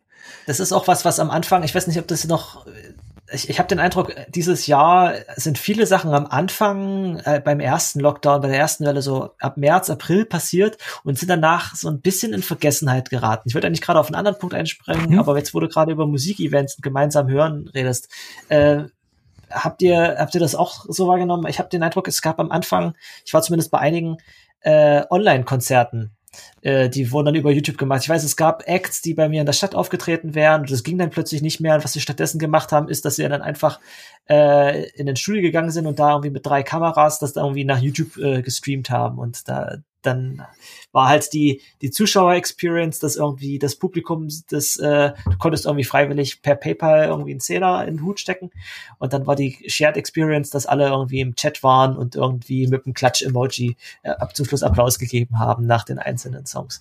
Ähm, ähnlich wie das gab es irgendwie am Anfang vom Lockdown so diese diese äh, Videokonferenzpartys, wo, wo, wo das gleiche Problem hat, was ich gerade beschrieben habe, dass diesen Stuhlkreiseffekt hattest, weil irgendwie immer bloß einer reden kann, aber irgendwie vielleicht zwölf Leute da sind. Und das ist aber irgendwie gefühlt so ein bisschen abgeebbt, weil da so eine gewisse äh, so eine gewisse äh, Fatigue eingesetzt hat, dass man da irgendwie ab April und dann in den Sommer rein dann irgendwann plötzlich keinen Bock mehr auf solche Sachen hatte. Habt ich glaube, das ist zu einem großen Teil auch einfach ein saisonaler Effekt. Zum Sommer hin hat sich die Realität für viele Leute schon wieder verschoben gehabt. Es war möglich, sich zu treffen. Ähm, wir hatten einen Top-Sommer. Man konnte bei 30 Grad am See liegen. Ähm, mhm. Man brauchte diese Dinge nicht mehr. Ähm, man wollte auch bei 30 Grad schlicht und ergreifend nicht mehr drin sitzen vom Computer. Das, das ist die eine Seite, weil, wo wahrscheinlich die Zuschauer einfach nicht mehr unbedingt da waren. Aber Auf jetzt der anderen Seite haben sich Clubs, Bars und andere ähm, Event-Locations äh, unglaublich geniale Konzepte überlegt. Wie können sie denn kleine Events, spontane Events offline veranstalten, die mit einem begrenzten äh, Pulk funktionieren. Das habe ich hier gesehen. Äh, um mich herum hier in, in äh, Friedrichshain gibt es zahlreiche Clubs, die halt ihre Gärten geöffnet haben und immer mal wieder Musik hatten. Ähm, diese, die gleichen Clubs haben halt von März bis äh, im März, April und, und Mai ähm, Online-Streams veranstaltet. Ähm, das heißt, die konnten schlicht und ergreifend äh, sich verlagern im Sommer. Das hat dann im Oktober, November haben sie auch das Online-Streaming wieder aufgenommen. Der andere Punkt ist, glaube ich, auch einfach eine Geldfrage. Ähm, Im März, April, Mai gab hatten noch genug Leute auch einfach Geld auf der hohen Kante, was sie schnell investieren konnten, um eben sowas aus dem Boden zu stampfen. Ähm, mhm. Gerade für Musik will man halt ein halbwegs professionelles Setup, weil wenn du Musik streamst und das äh, mit Knarzen und Knacken ähm, bei den Zuschauern ankommt, dann hört sich das keiner zwei Stunden an. Und da ist, glaube ich, dann auch einfach irgendwann halt schlicht und ergreifend das Geld alle, um das weiterhin zu finanzieren und das Ganze drumherum zu finanzieren, eben wenn man mit dem gleichen Stream nicht so viel Geld einnimmt und im Hintergrund auch irgendwie noch die Location bezahlen muss, die man ja einfach auch hat. Was ich jetzt gemerkt habe in den letzten vier, fünf Wochen war, die Anzahl illegaler Partys, die ausgehoben wurde, ist also explodiert. Also es fing, glaube ich, mit Wien an, die einen Club dicht gemacht haben aber äh, in Linz gibt es jetzt auch Shisha-Bars, die sind illegal offen und die Schweiz hat natürlich wieder alles übertroffen. Da haben sich ein paar Senioren einen äh, Schiffscontainer besorgt und den eingerichtet als Bar irgendwo in ein Waldstück geschleppt und haben dann äh, eine illegale Bar betrieben mit 40, 50 Leuten. Also, cool. Die Clubkids, Senioren, ja. die, die, die Clubkids sind alt geworden. Das war ja eine der berühmten Clubkids-Partys in einem, in einem Container durch, äh, durch New York in den 90ern. Ähm, ich, ich, ich möchte mal einen Ball etwas hochspielen. Ähm, ich glaube, an der Stelle gibt's Gewinner und Verlierer. Ähm, mhm. von vielen von den Artists, die auf ähm, der Oxidize aufgetreten sind, zum Beispiel, haben ganz viele gefragt, hey, kann ich das Video bitte sofort haben? Weil ich habe schon wieder einen anderen Gig hier. Also für, ähm, für Künstler, die eh schon Online-Musik gemacht haben und zum Beispiel auch mit einer visuellen Komponente, ähm, ist momentan der Durchbruch da, wo sie endlich damit Geld machen können. Und nicht, also äh, ich weiß nicht, ob jemand das ähm, das das finale Set vom Rustfest gesehen hat mit einem Künstler, der mit Farben Visuals gemacht hat, also das sah aus wie ein Rendering, aber eigentlich waren das Farben, die in Topf gemalt wurden und eine, eine Künstlerin, die dazu Musik gemacht hat. Ähm, das ist ein riesen Setup das kriegst du mal, also das von A nach B zu transportieren, so, ist gigantisch. Und für die ist jetzt plötzlich die Möglichkeit da, dass sie, dass Leute auch akzeptieren, dass, ähm, dass sie da Gigs kriegen können und die sind nicht, äh, die sind nicht billig. Ähm, die andere Sache, die ich mal ansprechen wollte, weil ich glaube, das haben wir auch gar nicht angesprochen. Ich bin fundamental der Meinung, dass Konferenzen selbst wenn on, äh, wenn On-Site-Konferenzen zurückkommen werden, werden fundamental anders aussehen. Und zwar aus verschiedenen Gründen. Ähm, das ist die Frage, die ich noch stellen wollte für jetzt, wo wir beleuchtet haben, wo, wo wir herkommen und was, wie es nur dieses Jahr gelaufen ist. Wie wird es denn nächstes Jahr aussehen? Äh, genau, jetzt du. Ich, ich spiele mal Orakel. Ähm, meine Mutter heißt Sibylle, insofern äh, kann ich, äh, ich stamme ich zumindest mal von einem Orakel ab. und äh, die die große Sache ist, die Konferenzszene, auch die Open Source Konferenzszene, war die letzten Jahre ganz schön über, überdreht. Größer, besser, teurer. Ähm, ganz, ganz gigantisch. Und wenn man sich mal angeschaut hat, jede Firma wollte unbedingt ihre große Konferenz haben. Ähm, ich, bis hin zu Konferenzen, die ich mal bezeichnet gehört habe als Karneval für, ähm, für äh, Leute, die ein Startup haben. Ähm, gigantisch. Ähm, äh, und mit gigantischen Budgets, auch mhm. einfach ähm, mit ein, äh, Produktionswerten, die äh, von nichts zu noch was gehen und ich habe von einigen von diesen Konferenzen habe ich Einblick ins Budget oder weiß mal zumindest, was sie gekostet haben und dann denkst du hier so, oh, für 600 Leute, holla die Waldfee. Und ähm, ich habe ja sowohl fürs Eurocamp als, und das war die eine Sache, die mir beim Rustfest wichtig war, ist, man kann mit wenig Geld viel machen. Also, ähm, und ähm, dann geht man halt vielleicht nicht irgendwo in, ins Radialsystem in Berlin, sondern man geht halt an die Uni oder sonst wo ein. Meinst du, es wird so ein bisschen der Reset-Button ge gedrückt, was genau. diese, was diese exorbitanten Budgets angeht. Und man wird äh, mhm. formatmäßig wieder ein bisschen kleinere Brötchen backen. Kann ich mir auch vorstellen, weil, weil viel ist ja auch jetzt finanziell erstmal dieses Jahr kaputt gegangen. Genau. Ich meine, dass man da erstmal ein bisschen kleiner anfängt. Aber ähm, hast du irgendwie den Eindruck, dass es Konzepte gibt, die sich jetzt aus diesem Online-Zwang in die Zukunft übertragen, dass man sagt, das machen wir jetzt so, wie wir es vorher gemacht haben, nie wieder, sondern wir machen es immer so, dass es auch für Leute, die gar nicht ins Land kommen, äh, zugänglich, genauso zugänglich ist wie die Leute, die vor Ort sind oder ähnliche Sachen? Ich würde es mal andersrum aufziehen. Ich denke, viele Konzepte sind zusammengebrochen. Ähm, und zwar, ich kenne relativ viele Leute aus der DevRel-Szene. Und da war schon 2019, wenn man sich die DevRelCon London, bei der ich war, anschaut, war ein ganz großes Thema, ey, wir verbringen die meiste Zeit im Flieger.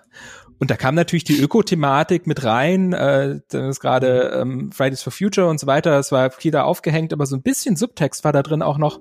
Und seit wir unsere Flüge reduziert haben, haben unsere DevRails weniger Jetlag und können sich endlich mal mit um die Leute kümmern, um die sie sich eigentlich kümmern sollen, auch eine E-Mail beantworten oder sonst was. Leute haben plötzlich festgestellt, dass ihr YouTube-Kanal ähm, vielleicht ein bisschen Liebe brauchen könnte und dass es da schon, dass das ein richtig großer, dass das ein richtig großer Kanal sein kann. Ähm, riesige, gigantische Organisationen, die einen YouTube-Kanal haben, wo du dir denkst, und ich, ich nutze jetzt den YouTube-Kanal so ein bisschen, weil, na, egal welche Plattform es ist, ähm, weil man da, da gut sehen kann, wie, wie groß die entsprechenden Gruppen da präsent sind. Und die sind häufig halt einfach sehr, man merkt, dass viele von diesen Organisationen sich um die Online-Komponente eigentlich überhaupt keine Gedanken gemacht haben. Und jetzt gehen die hin und sagen, okay, wir stampfen jetzt mal eine Online-Konferenz raus und erreichen damit plötzlich 50.000 Leute im mhm. Stream. Da stellt sich jemand beim Marketing hin und denkt sich, das Flugbudget von einer halben Million letztes Jahr? Was könnten wir damit machen, wenn wir dafür fünf Leute einstellen und unseren YouTube-Kanal bearbeiten? Und ähm, das wird zum massiven Einbruch und das höre ich auch schon von allen Leuten, die ich, die ich in der Szene kenne. Einige von den Co-Organisatoren beim Eurocamp sind ja in die professionelle Szene gegangen. Verschiedene Firmen haben komplett, also O'Reilly hat ihr komplettes Konferenz, äh, den, den kompletten Konferenzteil, OSCON, also komplett zugemacht.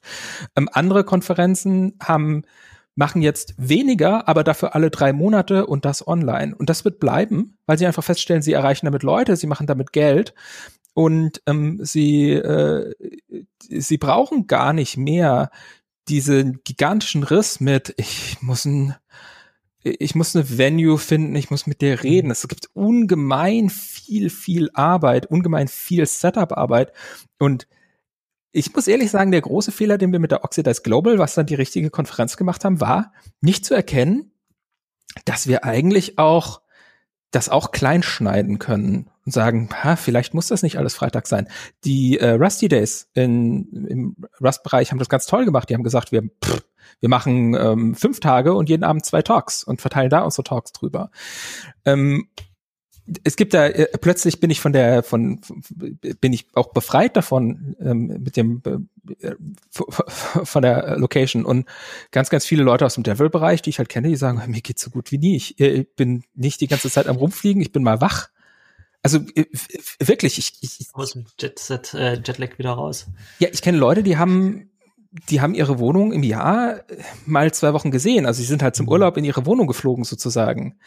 Und ähm, also diese großen, diese großen internationalen Anlaufpunkte, diese, diese Sachen, wo Leute aus 50 Ländern hinfliegen und die irgendwie Hunderttausende kosten, ja. was so diese hervorstechenden Lighthouse-Projekte oder Lighthouse-Konferenzen für, für, für Leute sind. Da, da könnte ja vielleicht sogar der Kongress dazu zählen, ne? also, oder irgend sowas wie diese, diese ganz großen Konferenzen. Ich weiß noch nicht ja, mal, ich weiß noch nicht mal, ob ich den Kongress so dazu zählen würde, weil, äh, seien wir ehrlich, ähm, viele von diesen Konferenzen ja, waren eigentlich, äh, Themenparks und Ego-Trips.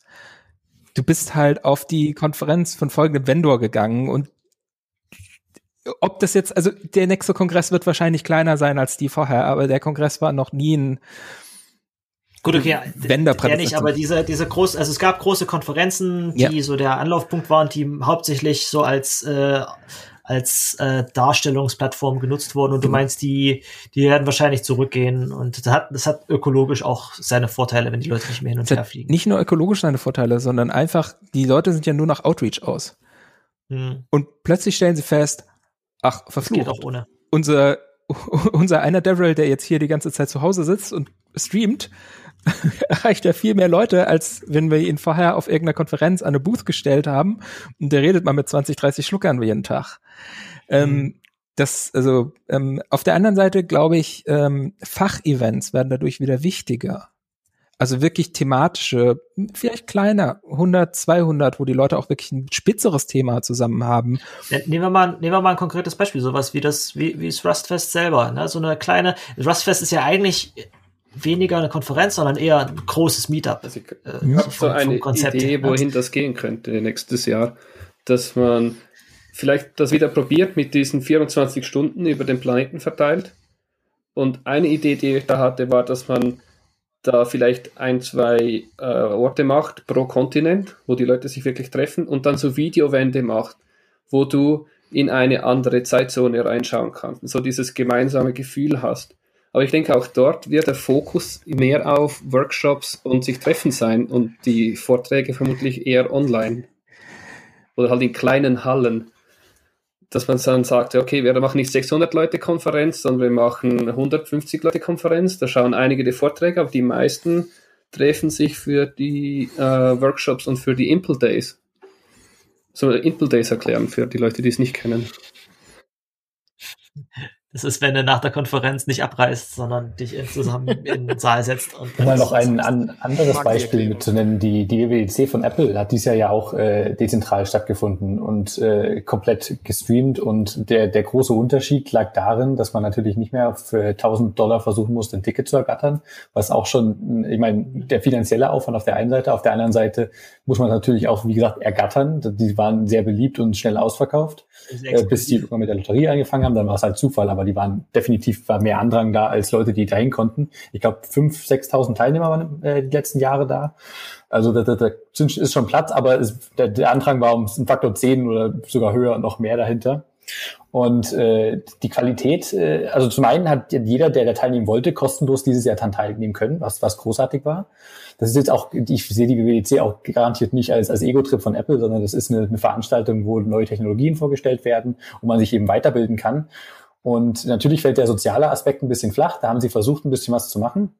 Aber der, der größte, der, der größte Vorteil meiner Meinung nach ging dadurch, äh, dass die, die Talks nicht mehr auf der Bühne stattfinden, was natürlich auch äh, ein bisschen mehr, also der Production Value war um einiges höher. Da stand ein, ein Engineer äh, vor, vor, einer schönen, äh, vor einem schönen Hintergrund und hat was, was erzählt und dann haben sie saubere Schnitte drin gehabt. Also es waren dann wirklich hochkarätig produzierte Videos. Aber vor allem waren die nicht in eine Konferenzschedule eingetaktet. Sprich, wenn das Video nur fünf Minuten lang sein hätte können, dann war das auch nur fünf Minuten lang und nicht 20 Minuten, um das Loch zu füllen. Und das war so unglaublich praktisch, dass diese, dass, dass man aus dieser Schedule auszubrechen können, weil man auch diese, diese Talks, wie WDC-Talks, Jahre jahrelang noch anschauen würde im Nachhinein, wenn man ein Problem hat mit irgendeiner API, nicht weiß, wie die, wie die, die, die bestmögliche Nutzung hier ausschaut, dann wird oftmals verwiesen auf den, den Talk dazu, weil da eben von den Leuten, die das entwickelt haben, vorgestellt wird, wie man das eben auch benutzt. Und also sind Ressourcen, die man auch im Nachhinein noch anschaut, sehr oft, sogar, häufig. Und äh, da ist es sehr viel angenehmer, wenn man da äh, einen 5-Minuten-Talk schaut, statt einen 20-Minuten-Talk. Abgesehen davon, dass es natürlich auch immer schon die Transcripts von gibt, durch die man genauso gut durchscrollen kann. Aber das ist echt was wert, finde ich. Das ist mir, äh, das ist mir bei The Mandalorian aufgefallen. Das muss nicht im Fernsehen gezeigt werden, irgendwie zwischen zwei anderen Sendungen im Programm eingetaktet und dementsprechend sind die Folgen mal, mal 20 Minuten lang und mal 50 Minuten lang.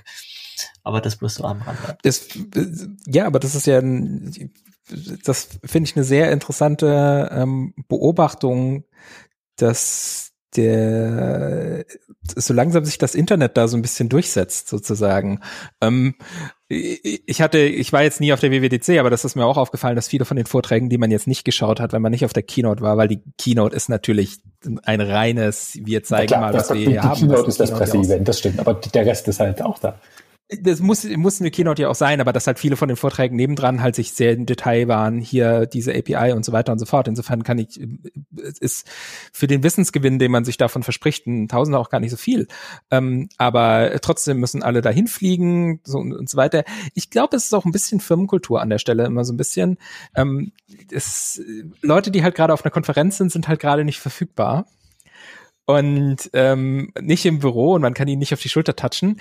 Und dadurch, dass wir jetzt eh alle remote sind, müssen wir uns da eh anpassen und mehr damit zurechtkommen, auch an der Stelle asynchron zu, äh, zu kommunizieren. Ich glaube, viele Leute lernen da auch gerade viel. Also ähm, im, im, im ganz positiven Sinne, weil sie jetzt mal den Moment haben, äh, solche, sich mit solchen Sachen zu beschäftigen. Ich habe auch an der Stelle mal vor kurzem wieder mit jemandem geredet, der gesagt hat, naja, er hat seine, er hat da seine Firma gehabt, mit der wo die Leute ihn immer belächelt haben, dass er immer geguckt hat, dass auch alles irgendwie auf dem Online-Storage gespeichert ist und dass sie ein Videokonferenztool zur Verfügung haben und so weiter und so fort. Und alle so, naja, das ist hier irgendwie sein Spielzeug und so weiter. Und er hat gesagt, so, Donnerstag auf Mittwoch, wir arbeiten jetzt von zu Hause aus. Im Übrigen, hier ist unser Toolstack.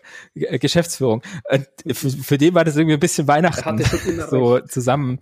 Ähm, aber in dem, ja, genau, aber in dem, in dem Moment sind die Leute halt auch einfach offen für solche Themen und ähm, das äh, aber das wäre mir halt eben auf der MS Bild halt eben auch aufgefallen, dass ähm, es, es ganz andere Formate gibt. Ähm, man ist viel weniger daran, daran gebunden, wen kann ich denn jetzt, also Vorher war es ja immer so, wenn ich einen Speaker haben wollte, dann musste diese Person nicht für eine halbe Stunde entbehrlich sein, sondern diese Person musste für drei Tage entbehrlich sein eigentlich. Sonst lohnt sich das Fliegen halt nicht.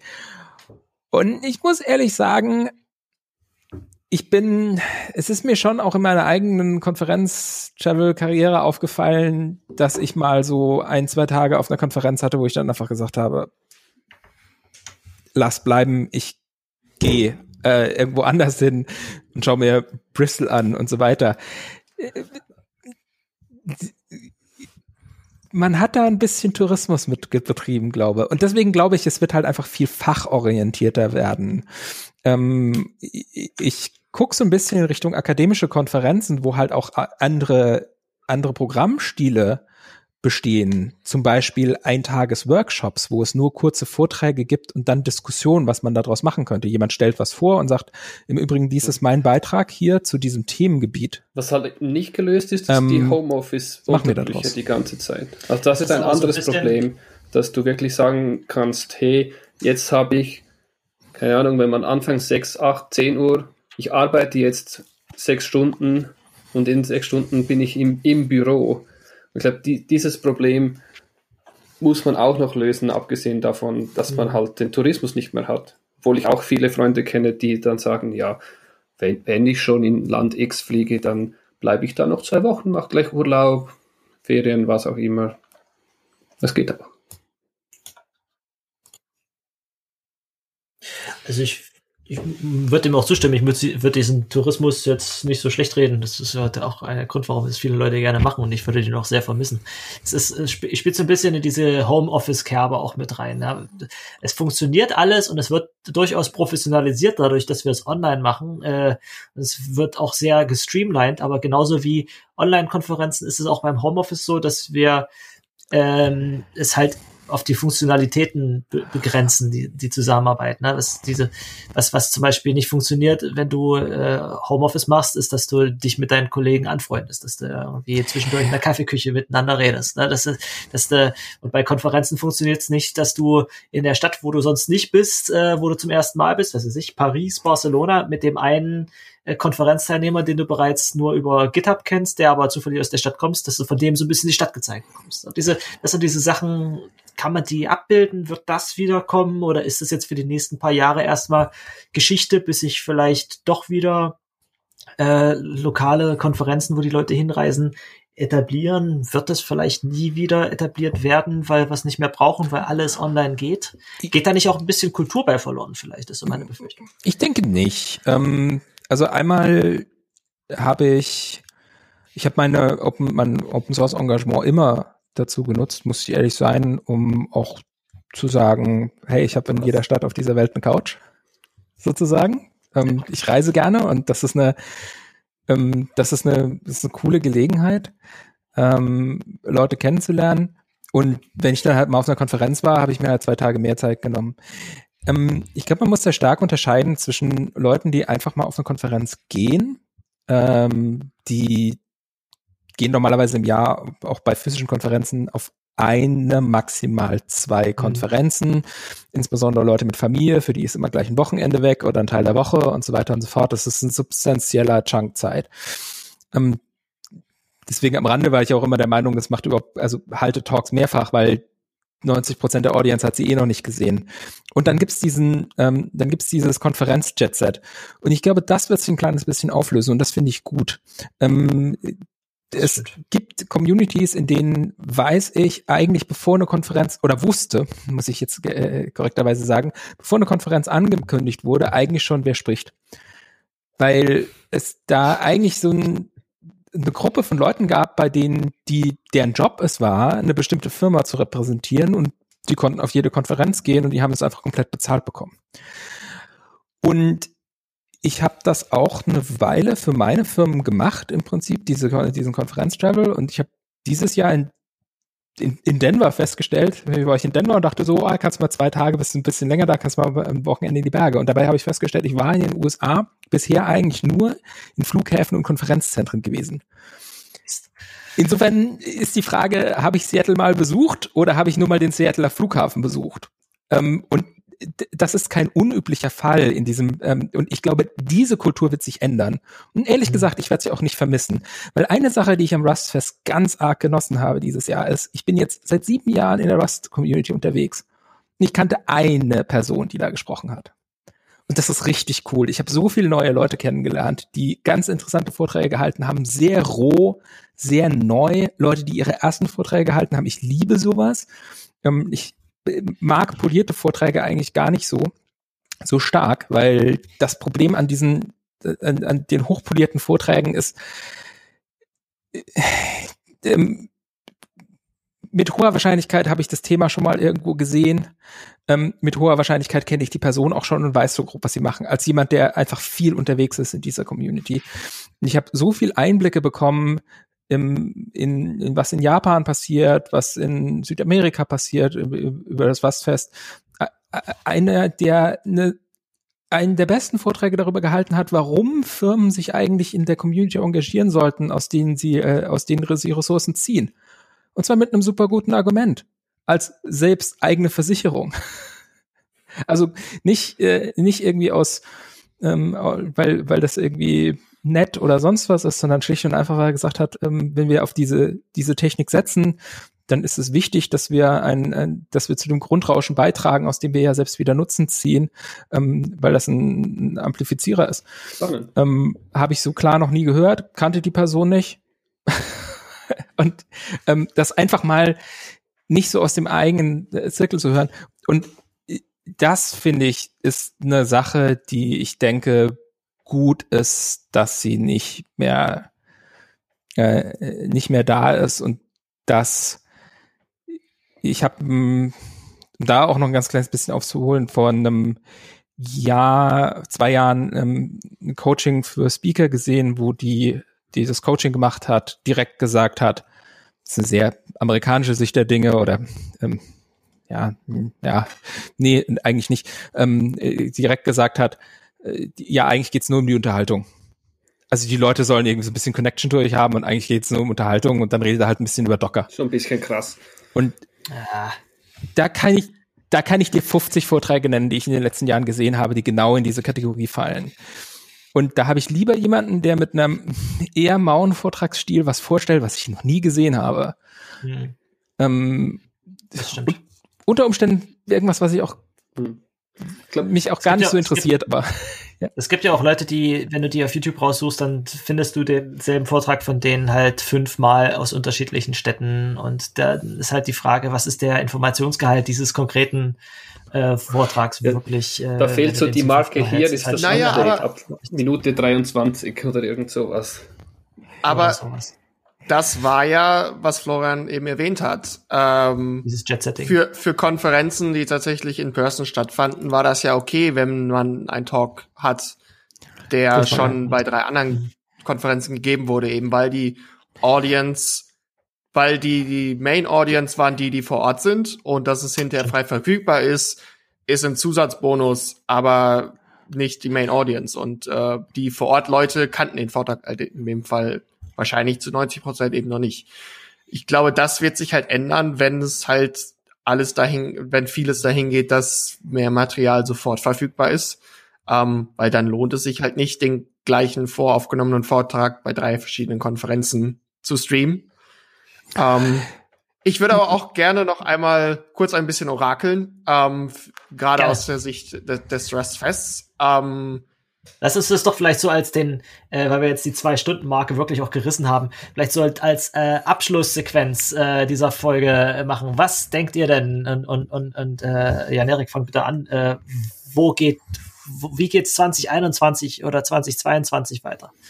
Ja, also ich, ich spreche hier explizit alles, alles ist Orakel, ähm, nichts davon ist in, in Stein gemeißelt oder festgelegt oder auch nur anderen Leuten des Rustfest-Teams bekannt. Ich glaube, in 2021 wird es noch ein Online-Rustfest geben. Ähm, ich hoffe, dass es ein anderes Format wird als äh, das, was wir hatten. Ich will nicht sagen, dass es schlecht war, aber ich glaube, wir, wie wir jetzt zwei Stunden lang geredet haben, es gibt durchaus noch Optimierungspotenzial auf jeder Seite einer solchen Konferenz. Ähm, wünsche mir und ich glaube auch daran, dass wir danach in Zukunft Wege finden, ähm, dass Konferenzen wieder stattfinden können, auch vor Ort. Ähm, ich sehe das auch wie Florian, dass wir da wahrscheinlich fachspezifischere, kleinere Events machen werden können. Aber was ich mir ganz stark erhoffe, ist, dass wir diesen Online-Gedanken nicht ganz verlieren, dass wir es, dass wir uns Konzepte überlegen, die vielleicht hybrid funktionieren. Ähm, wir haben diese Konzepte noch nicht und ich glaube, bislang hat auch keiner Vorstellung, wie das tatsächlich vernünftig funktionieren kann. Aber ich bin mir sicher, dass wir in den nächsten zwei bis fünf Jahren Varianten finden, um eben so hybride Events tatsächlich für alle Beteiligten irgendwie zugänglich zu machen. Soll ich weiter orakeln?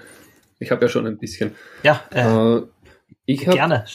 Also die, die Idee mit den Videowänden habe ich ja schon gesagt könnte man vielleicht noch ein bisschen weiter spinnen. Das wird aber sicher nicht in den nächsten fünf Jahren passiert mit so Hologrammen wie dem neuesten Star Trek, wo die Räume so ineinander verschmelzen. Das wäre sehr spannend, falls es äh, in der nächsten Zeit Hologramme gibt. Sowas in die Richtung. Hm, ich denke, jetzt mal vom Event weg, weil für mich die Unterscheidung zwischen Meetup wo man ein bis drei, vielleicht fünf Vorträge hat oder so, so Lightning Talk Nachmittag, wo man zwei Stunden einfach fünf Minuten Slots hat und äh, zu konferenzartigen Gebilden ist der technische Unterschied ist nicht mehr so groß. Es geht vor allem um Organisation. Und was ich mir als große Herausforderung feststelle, ist, die bestehenden Organisatoren lernen jetzt extrem viel dazu. Aber was halt fehlt, ist sozusagen die neuen Leute. Und ich denke, das wird ein signifikanter Teil werden, wo wir als Organisatoren uns sagen müssen, okay, äh, ich will das nicht mehr ewig machen. Wie kriege ich neue Leute dazu? Und da kann es sich durchaus auszahlen, vielleicht zu sagen, okay, ich mache regelmäßigere, kleinere Dinge. Vielleicht einmal pro Woche, wenn es ganz hoch kommt, oder sonst einmal pro Monat, aber planbar und dann halt auch explizit so einen Raum schaffen und sagen, okay, das war jetzt das Thema vom Abend mit Vortrag und allem. Und ich bin jetzt von der Organisation da und ähm, ich versuche jetzt neue äh, Projekte zu starten und zu verknüpfen weil ich weiß nicht, ob ich mit den aktuellen Konferenzen sozusagen den Mut und die ein bisschen die Dreistigkeit aufgebracht hätte, einfach zu, ich glaube, es war äh, Hoverbear, einfach hinzulaufen und sagen, hey, dieses Rustfest in Berlin, das ist geil. Ich will das auch in Zürich machen, aber ich brauche ein Jahr dafür und ich suche mir jetzt noch Leute hier an der Konferenz, die das mitziehen wollen. Und ich glaube, dieser Teil, der fehlt noch.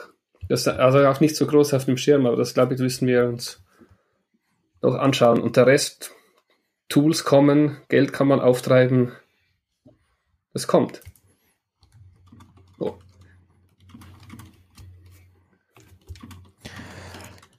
Dem kann ich mich nur anschließen. Das ist auch einer der Gründe, warum ich beim Rustfest zurückgezogen habe, weil meine Zeit da einfach vorbei war, meine Ideen aus und dann ist es ganz gut, wenn man sich da ein bisschen zurückzieht. Ähm, einfach damit andere Leute da auch, ich, ich, ich sag's ganz ehrlich, Rustfest Global, so wie es stattgefunden hätte, hätte ich weder die Kapazität noch die Kraft noch die Ideen dazu gehabt, an verschiedenen Stellen so radikal zu sein, wie es war und so roh, wie es war. Ähm, die andere Sache, ähm, die ich, auf die ich sehr hoffe, ist, es gibt momentan einen sehr starken Drift in der Open Source Community, doch verschiedene Themen, die wir lange liegen haben, äh, äh, haben lassen, auch mal wieder aufzugreifen. Ähm, und ich hoffe, und ich sehe das auch ein bisschen, dass es da auch eine neue Generation von Leuten gibt, die eben ganz aggressiv sagen, wir möchten auch zum Beispiel Infrastruktur an dieser Stelle bereitstellen, sagen, die könnt ihr nutzen und wir kümmern uns mal darum, dass es auch das Geld gibt, dass sie betrieben werden kann. Das fände ich, ähm, fände ich super interessant an der Stelle und dann bleibt aber am Ende trotzdem noch das, ähm, ich denke, da viel Software zu schreiben ist. Und ich finde es einen super interessanten Punkt, weil das Software ist, die fundamental mit Leuten interagiert, mit großen Gruppen und mit dem, was große Gruppen machen wollen und was die das ausmacht. Und ich finde das ein wenig beackertes Feld. Und ähm, ich hoffe, dass das, was wir bei On-Offline-Konferenzen, wie man es immer so nennt, gesehen haben, nämlich dass die Open Source Community da auch durchaus innovativ ist, weil sie eben mehr Freiheiten hat. Wir können einfach eine Konferenz hinstellen, wo an der Stelle das CSS noch nicht so passt und wo es auch irgendwie zwischendurch mal abstürzt und so weiter und so fort. Die, die, die entsprechenden Personen, die anwesend sind, sind da eigentlich relativ cool mit. Ähm, und äh, an der Stelle das nutzen, um auch mal wieder ein paar Zirkel um die großen Konferenzen zu laufen an der Stelle. Und ähm, ich habe mal so ein bisschen Vergleich gezogen. So, was in RustConf, RustFest und OxidizeConf denn so an Viewern hatten. Man sieht das ja alles bei den YouTube-Livestreams im Gegensatz zu einigen großen kommerziellen Konferenzen. Ich muss ganz ehrlich sagen, wir stehen da gar nicht so schlecht da. ähm, und äh, das ist ein super interessantes Problem und deswegen kann ich einfach nur sagen, wenn jemand Lust hat, daran zu bauen, dann macht das und und zwar auch offen im Sinne von nutzbar für Leute, die nicht, die sich einfach nur online treffen wollen. So. Und äh, mit weniger Interesse da sind, äh, mit, nicht kein Interesse an der Technik haben. Das finde ich einen ganz wichtigen Punkt. Ähm, ja, das ist so mein Schlussplädoyer. Nee, ich freue mich auch drauf, was das, das kommende Jahr so zu bieten hat. Ich meine, der, der Druck dazu, zu dem, der uns zum aktuellen Status quo geführt hat, der wird uns noch eine ganze Weile begleiten. Wenn wir mit den, der, der Impfgeschwindigkeit weitermachen, mit der wir jetzt losgelegt haben, dann, dann würden wir es nicht schaffen, im nächsten Jahr uns alle zu impfen. Ich vermute mal, wir irgendwann im, im es wird ein bisschen schneller werden und wir werden irgendwann im Herbst vielleicht drankommen. Also das würde so, wie gesagt, noch eine ganze Weile begleiten, das, äh, das Aktuelle beizubehalten. Und äh, ich, ich mag auch die Bequemlichkeit sehr, aus meinem Wohnzimmer heraus äh, Sachen beiwohnen zu können und, und die Möglichkeit haben, verschiedene Sachen beiwohnen zu können, weil ich nicht sonst noch wie war. Vielleicht schaue ich mir nächstes Jahr mal ein Rustfest an, da war ich bisher auch noch nicht. Ähm, und, und andere Sachen in der Richtung. Aber auf der anderen Seite gibt es natürlich auch Sachen, die davon leben. Ich meine, der, der Kongress ist nicht der, derselbe Kongress, ohne dass man da ist. Die, die Talks sind das eine, die waren schon auch schon immer großartig, aber die, die hat man halt we wenig davon angeschaut. Die hat man auf seinem ersten Kongress angeschaut, wenn man da war. Und danach wurden es immer weniger und vielleicht noch ein paar Highlights mitgenommen, aber ansonsten ist man da gewesen, um andere Leute zu treffen und äh, sich zwischen blinkende Lichter zu setzen, eine Waffel zu essen oder den, den Late-Night-Crap und, und da so einen Tee zu trinken und eine Mate zu trinken und Spaß zu haben. Und das, das lässt sich nicht so wirklich transferieren, habe ich das Gefühl. Es geht natürlich mit, mit besseren Tools immer mehr und mehr, aber das ist nicht das gleiche Feeling, was sich da aufbaut. Und äh, ich freue mich drauf, bei anderen Sachen das, das zu sehen. Ich freue mich drauf, den Kongress irgendwann wieder äh, besuchen zu können. Jetzt ist er schon endlich in meine Nähe gezogen in Leipzig. Dann, dann kann es auch gerne noch eine Weile da bleiben. da freue ich mich drauf, aber kann, kann sich eigentlich nur bessern vom, vom aktuellen Punkt aus. Die, die Tools werden besser, die, diese, die Corona ist irgendwann vorbei. Das wird schon.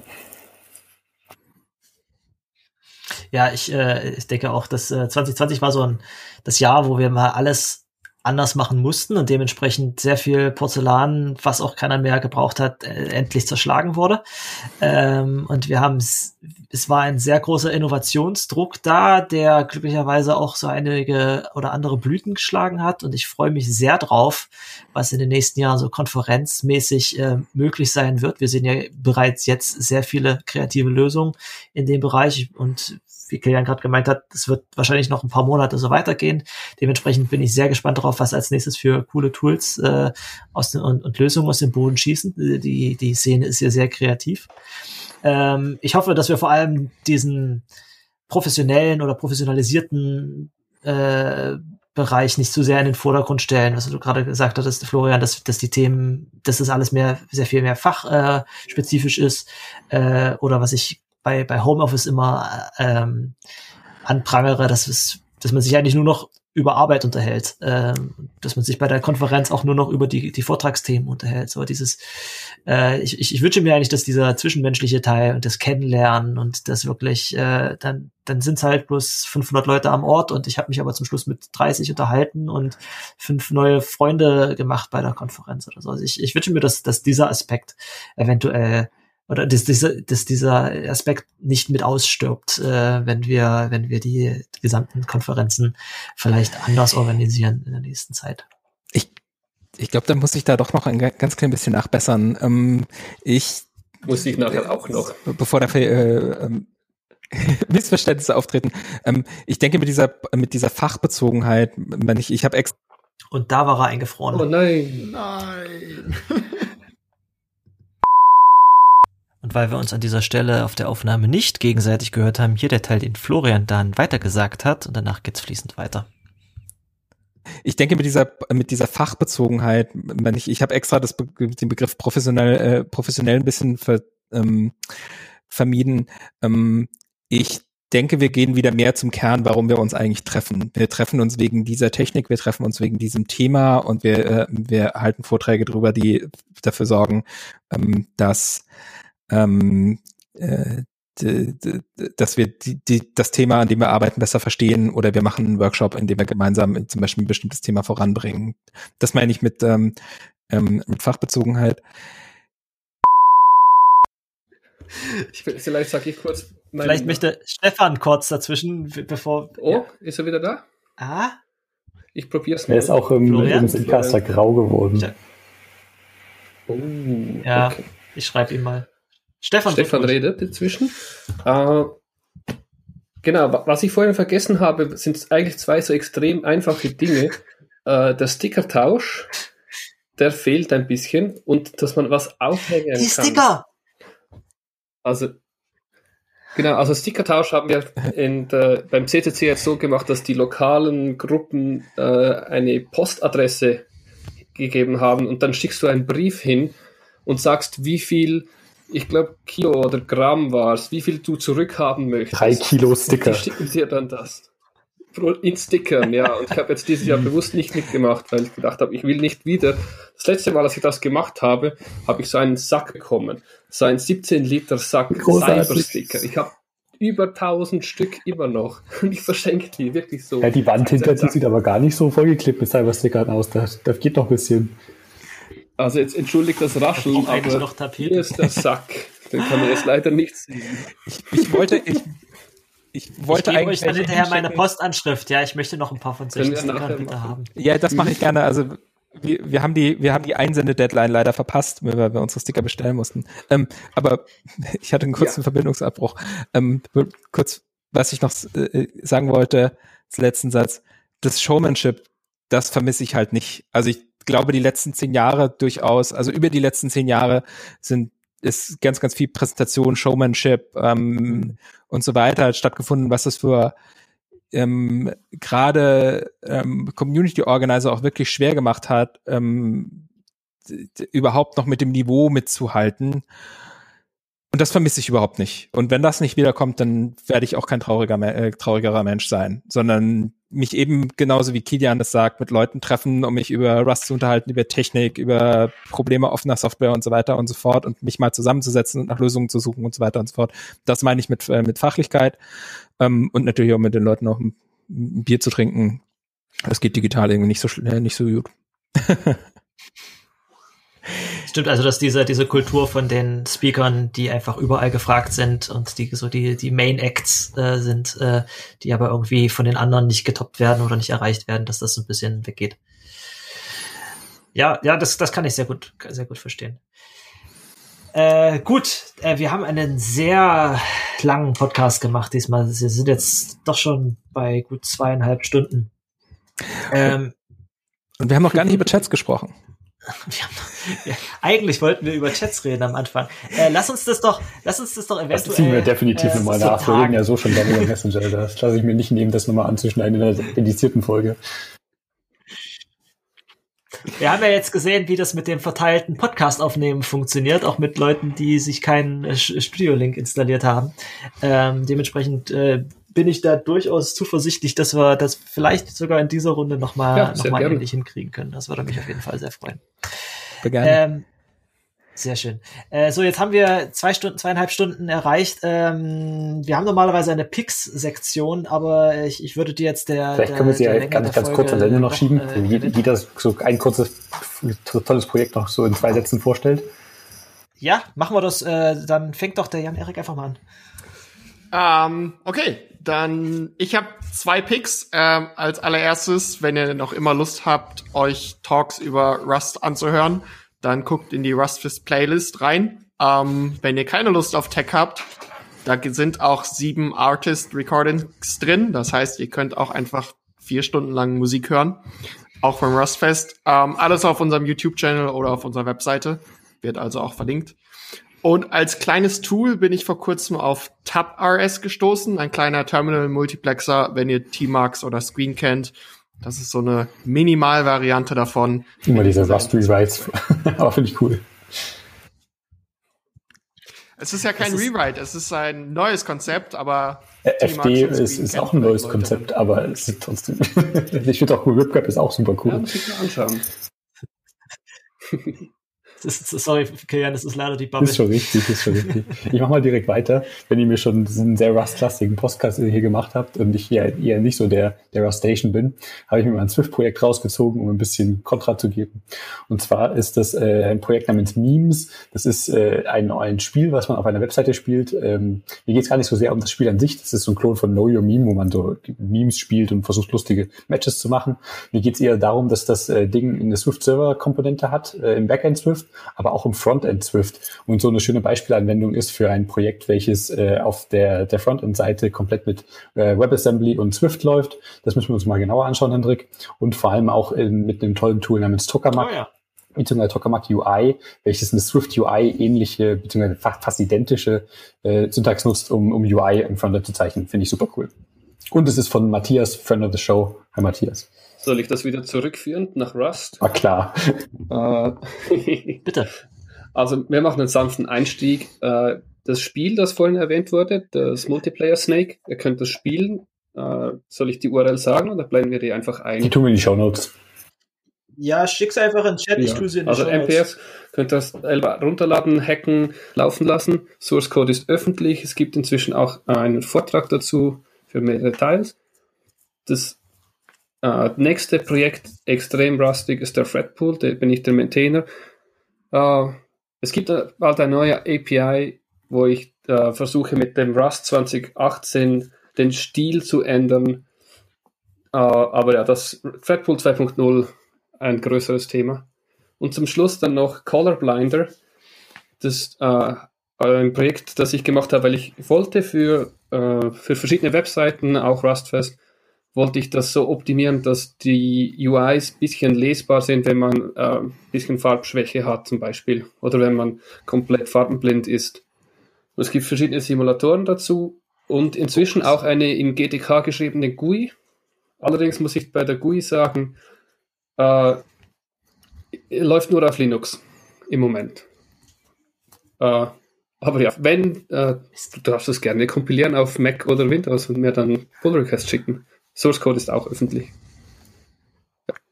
Vorteil von der GUI ist, sie arbeitet mit einem kontinuierlichen Screenshot. Also es nimmt, glaube ich, alle zwei Sekunden standardmäßig einen Screenshot und verarbeitet den durch die Filter und dann siehst du dein Spiel, Webseite, Dokument, was auch immer, immer mit den verschiedenen Chromas. Nicht schlecht. Ich hatte, ich hatte, ich hatte neulich, glaube ich, sowas ähnliches für äh, als Teil der Chrome DevTools gesehen, dass man das durch seine, seine eigene Webseite damit mit, durch unterschiedliche äh, Filter durchjagen kann. Ja, ich glaube, Firefox kann es auch inzwischen. Aber es geht halt, halt nur für die Webseiten. Wenn du ein anderes Tool hast, dann äh, oder Grafiken editierst, irgendwie mit Photoshop, GIMP, Krita, Blender. Ja. Es, es kann noch keine Videos, aber ich nehme geil. gerne Requests. Videos an. sind auch nur viele Bilder. Ja. Sehr cool. Vielen, vielen lieben Dank. Ich mache mal einen kleinen Zwischendurch, äh, weil ich mich sonst fast raushalten wollte. Ich hatte noch ein Follow-up zu unserer letzten Folge, wo wir über Edgard geredet hatten. Und da ich bei mir einen Home Assistant äh, stehen habe, habe ich festgestellt, eigentlich kann man den Home Assistant dann auf dem Raspberry Pi sehr gut für viele dieser kleinen äh, Zusatzdinge benutzen. Denn äh, viele Sachen, für die man sich normalerweise einen Raspberry Pi konfigurieren und die noch auf dem Stapel der anderen Raspberry Pis, die bei einem zu Hause neben dem Router liegen, äh, hinlegen würde, kann man sich auch einfach als Add-on in Home Assistant installieren. Und somit ist dein Home Assistant, mit dem du dein Licht an- und ausmachst, auch das Gerät, was dein äh, Netzwerk äh, auf äh, Werbung filtert. Ähm, ich pack den Link in die Show Notes dazu. Oder eigentlich einfach mal Home Assistant ausprobieren und dann Edgard anklicken. Äh, und Florian, Ja, ich ähm, picke mal schnell spontan. Ich schau mal, dass ich später noch ähm, einen Link in die Shownotes packe für Tools, mit denen man sich ähm, Color Gradients aussuchen kann, die für farbenblinde Menschen funktionieren. Ähm, also gerade so Sachen von kalt nach warm, also für, für Graphen und so weiter und so fort.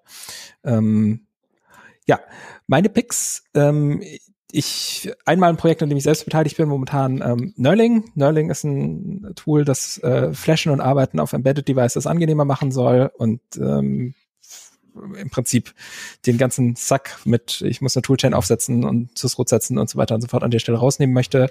Ähm, dann möchte ich gerne einen Shoutout zum Tide-Projekt machen. Tide ist ein Rust, ein Web-Framework in Rust, das ich sehr, sehr angenehm und sehr accessible finde. Die arbeiten gerade an einer sehr guten Doku und ähm, das kann ich allen sehr empfehlen. Und äh, der letzte Pick, weil Weihnachten ist und weil es gerade rausgekommen ist, Ruby is it 3. this time of the year?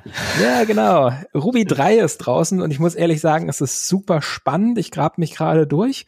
Ähm, es hat einmal ein Thread Safety Konzept, das ich spannend finde und was, worüber alle reden und worüber alle Leute nicht reden, ist, dass das jetzt auch noch einen Async Scheduler für jeden, für jeden Thread dabei hat, der auf ähm, viel von dem arbeitet, was sie mit Ruby 2 alles eingeführt haben und ich finde es ein total spannenden Release und einen richtig, richtig guten Release. Und da werde ich jetzt auch ein paar Runden drehen mit. Und ähm, hab mal wieder richtig viel Spaß an Ruby. Das ist ja die Ecke, aus der ich herkomme, Oh, oh, bevor ich oh, angefangen oh, habe mit Der Rust. Florian wird zurückwechseln. Nee, aber ich, ich bin immer noch gespannt. Ähm, Leute reden immer über Ruby schlecht und dann kommen die mit so einem Release um die Ecke, den ich wirklich, wirklich spannend finde, Ah, weil sie die Sprache nochmal sehr cool. neu interpretieren. Ich, ich liebe Ruby. Ich habe auch, ich habe auch, bevor ich zu Rust gewechselt bin, auch vornehmlich Ruby Das gemacht. ist eine Rite of Passage, oder? Für viele Ähm, Rust Stations, die immer die aus der Picks- Ruby-Welt zu kommen. Na, also bei mir ist JavaScript und C. Und Irgendwie, ganz ja. wenig PHP. Wir, äh, das liegt so ein bisschen daran, dass eine, eine ganze Menge, ähm, dass wir in der Community sehr stark Community-Leute abgezogen haben. Das stimmt, auf jeden Fall. Wir haben die Redner geklaut. Ähm, wie, wie immer könnte man über die Picks äh, noch über jeden einzelne komplette Sendung machen. An dieser Stelle würde ich einfach äh, mich bei unseren Gästen bedanken für eine absolut bombastische Sendung. Das war äh, großartig viel, viel geiler, als ich es mir hätte vorstellen können. Es hat sehr viel Spaß gemacht. Äh, vielen Dank äh, an Jan-Erik, der total spontan zugesagt hat, weil ich äh, leider viel zu lange vor mir hergeschoben habe, ihn endlich einzuladen. Ähm, vielen lieben Dank, Stefan, dass du trotz Fahrradunfall äh, an dieser Sendung teilgenommen hast. Ja, reden kann man auch mit Schlingel. Aber es geht. Ich lebe noch. Ich kann noch tippen. Ja, das, solange du vom Computer sitzen musst, ist es okay. Äh, und vor allem vielen, vielen lieben Dank an Florian, dass du dieses äh, Thema vorgeschlagen hast. Und, Die war äh, super cool, weil, weil es hat sehr viel Spaß gemacht mit euch. Ja. Das ist fast mehr Congress-Feeling in der Folge als die letzten zwei Tage zusammen. Vielen Dank. Ja, jetzt nur noch sechs Stunden wach bleiben, dann hast du alles zusammen. Genau. Das stimmt. Genau. Äh, das, was uns jetzt hier fehlt äh, im Vergleich zum letzten Kongress, ist das Live-Publikum, was die Leute sind, die als nächstes auf diese Stühle wollen, um die nächste Sendung hier aufzunehmen. Aber dafür haben wir nicht so viel Zeitdruck gehabt. Wir können die lila Teppiche abgeben, auf dem wir gerade stehen hier im zweiten Spiel. Das stimmt. Okay, Da äh, werde ich auch nur eine Runde mit rumspielen. Sehr gerne. Äh, Code Dann, ist Open äh, Source. Sollen wir den verlinken? Den Source Code zu dem. ja, alle, alle Fall Links, Links. schmeißt es ins Pad. Äh, ich ich werde das dann noch mal ein bisschen sortieren. Also für alle die Links, alle die Themen, die wir besprochen haben in dieser Folge, schaut in die Show Notes. Wir haben hoffentlich alles verlinkt. Wenn wir Sachen noch nicht verlinkt haben, dann haben wir es wahrscheinlich einfach vergessen, weil es zu viel ist. Und dann schreibt uns bitte einfach direkt auf Twitter an. Auch die Kontakte, ich würde sagen vornehmlich Twitter-Handles der unserer Gäste heute packe ich alles in die Show Notes. Und ähm, an der Stelle vielen lieben Dank, dass ihr dabei wart. Der nächste Podcast in eurem Podcatcher beginnt in Kilian Drei. 2 Eins.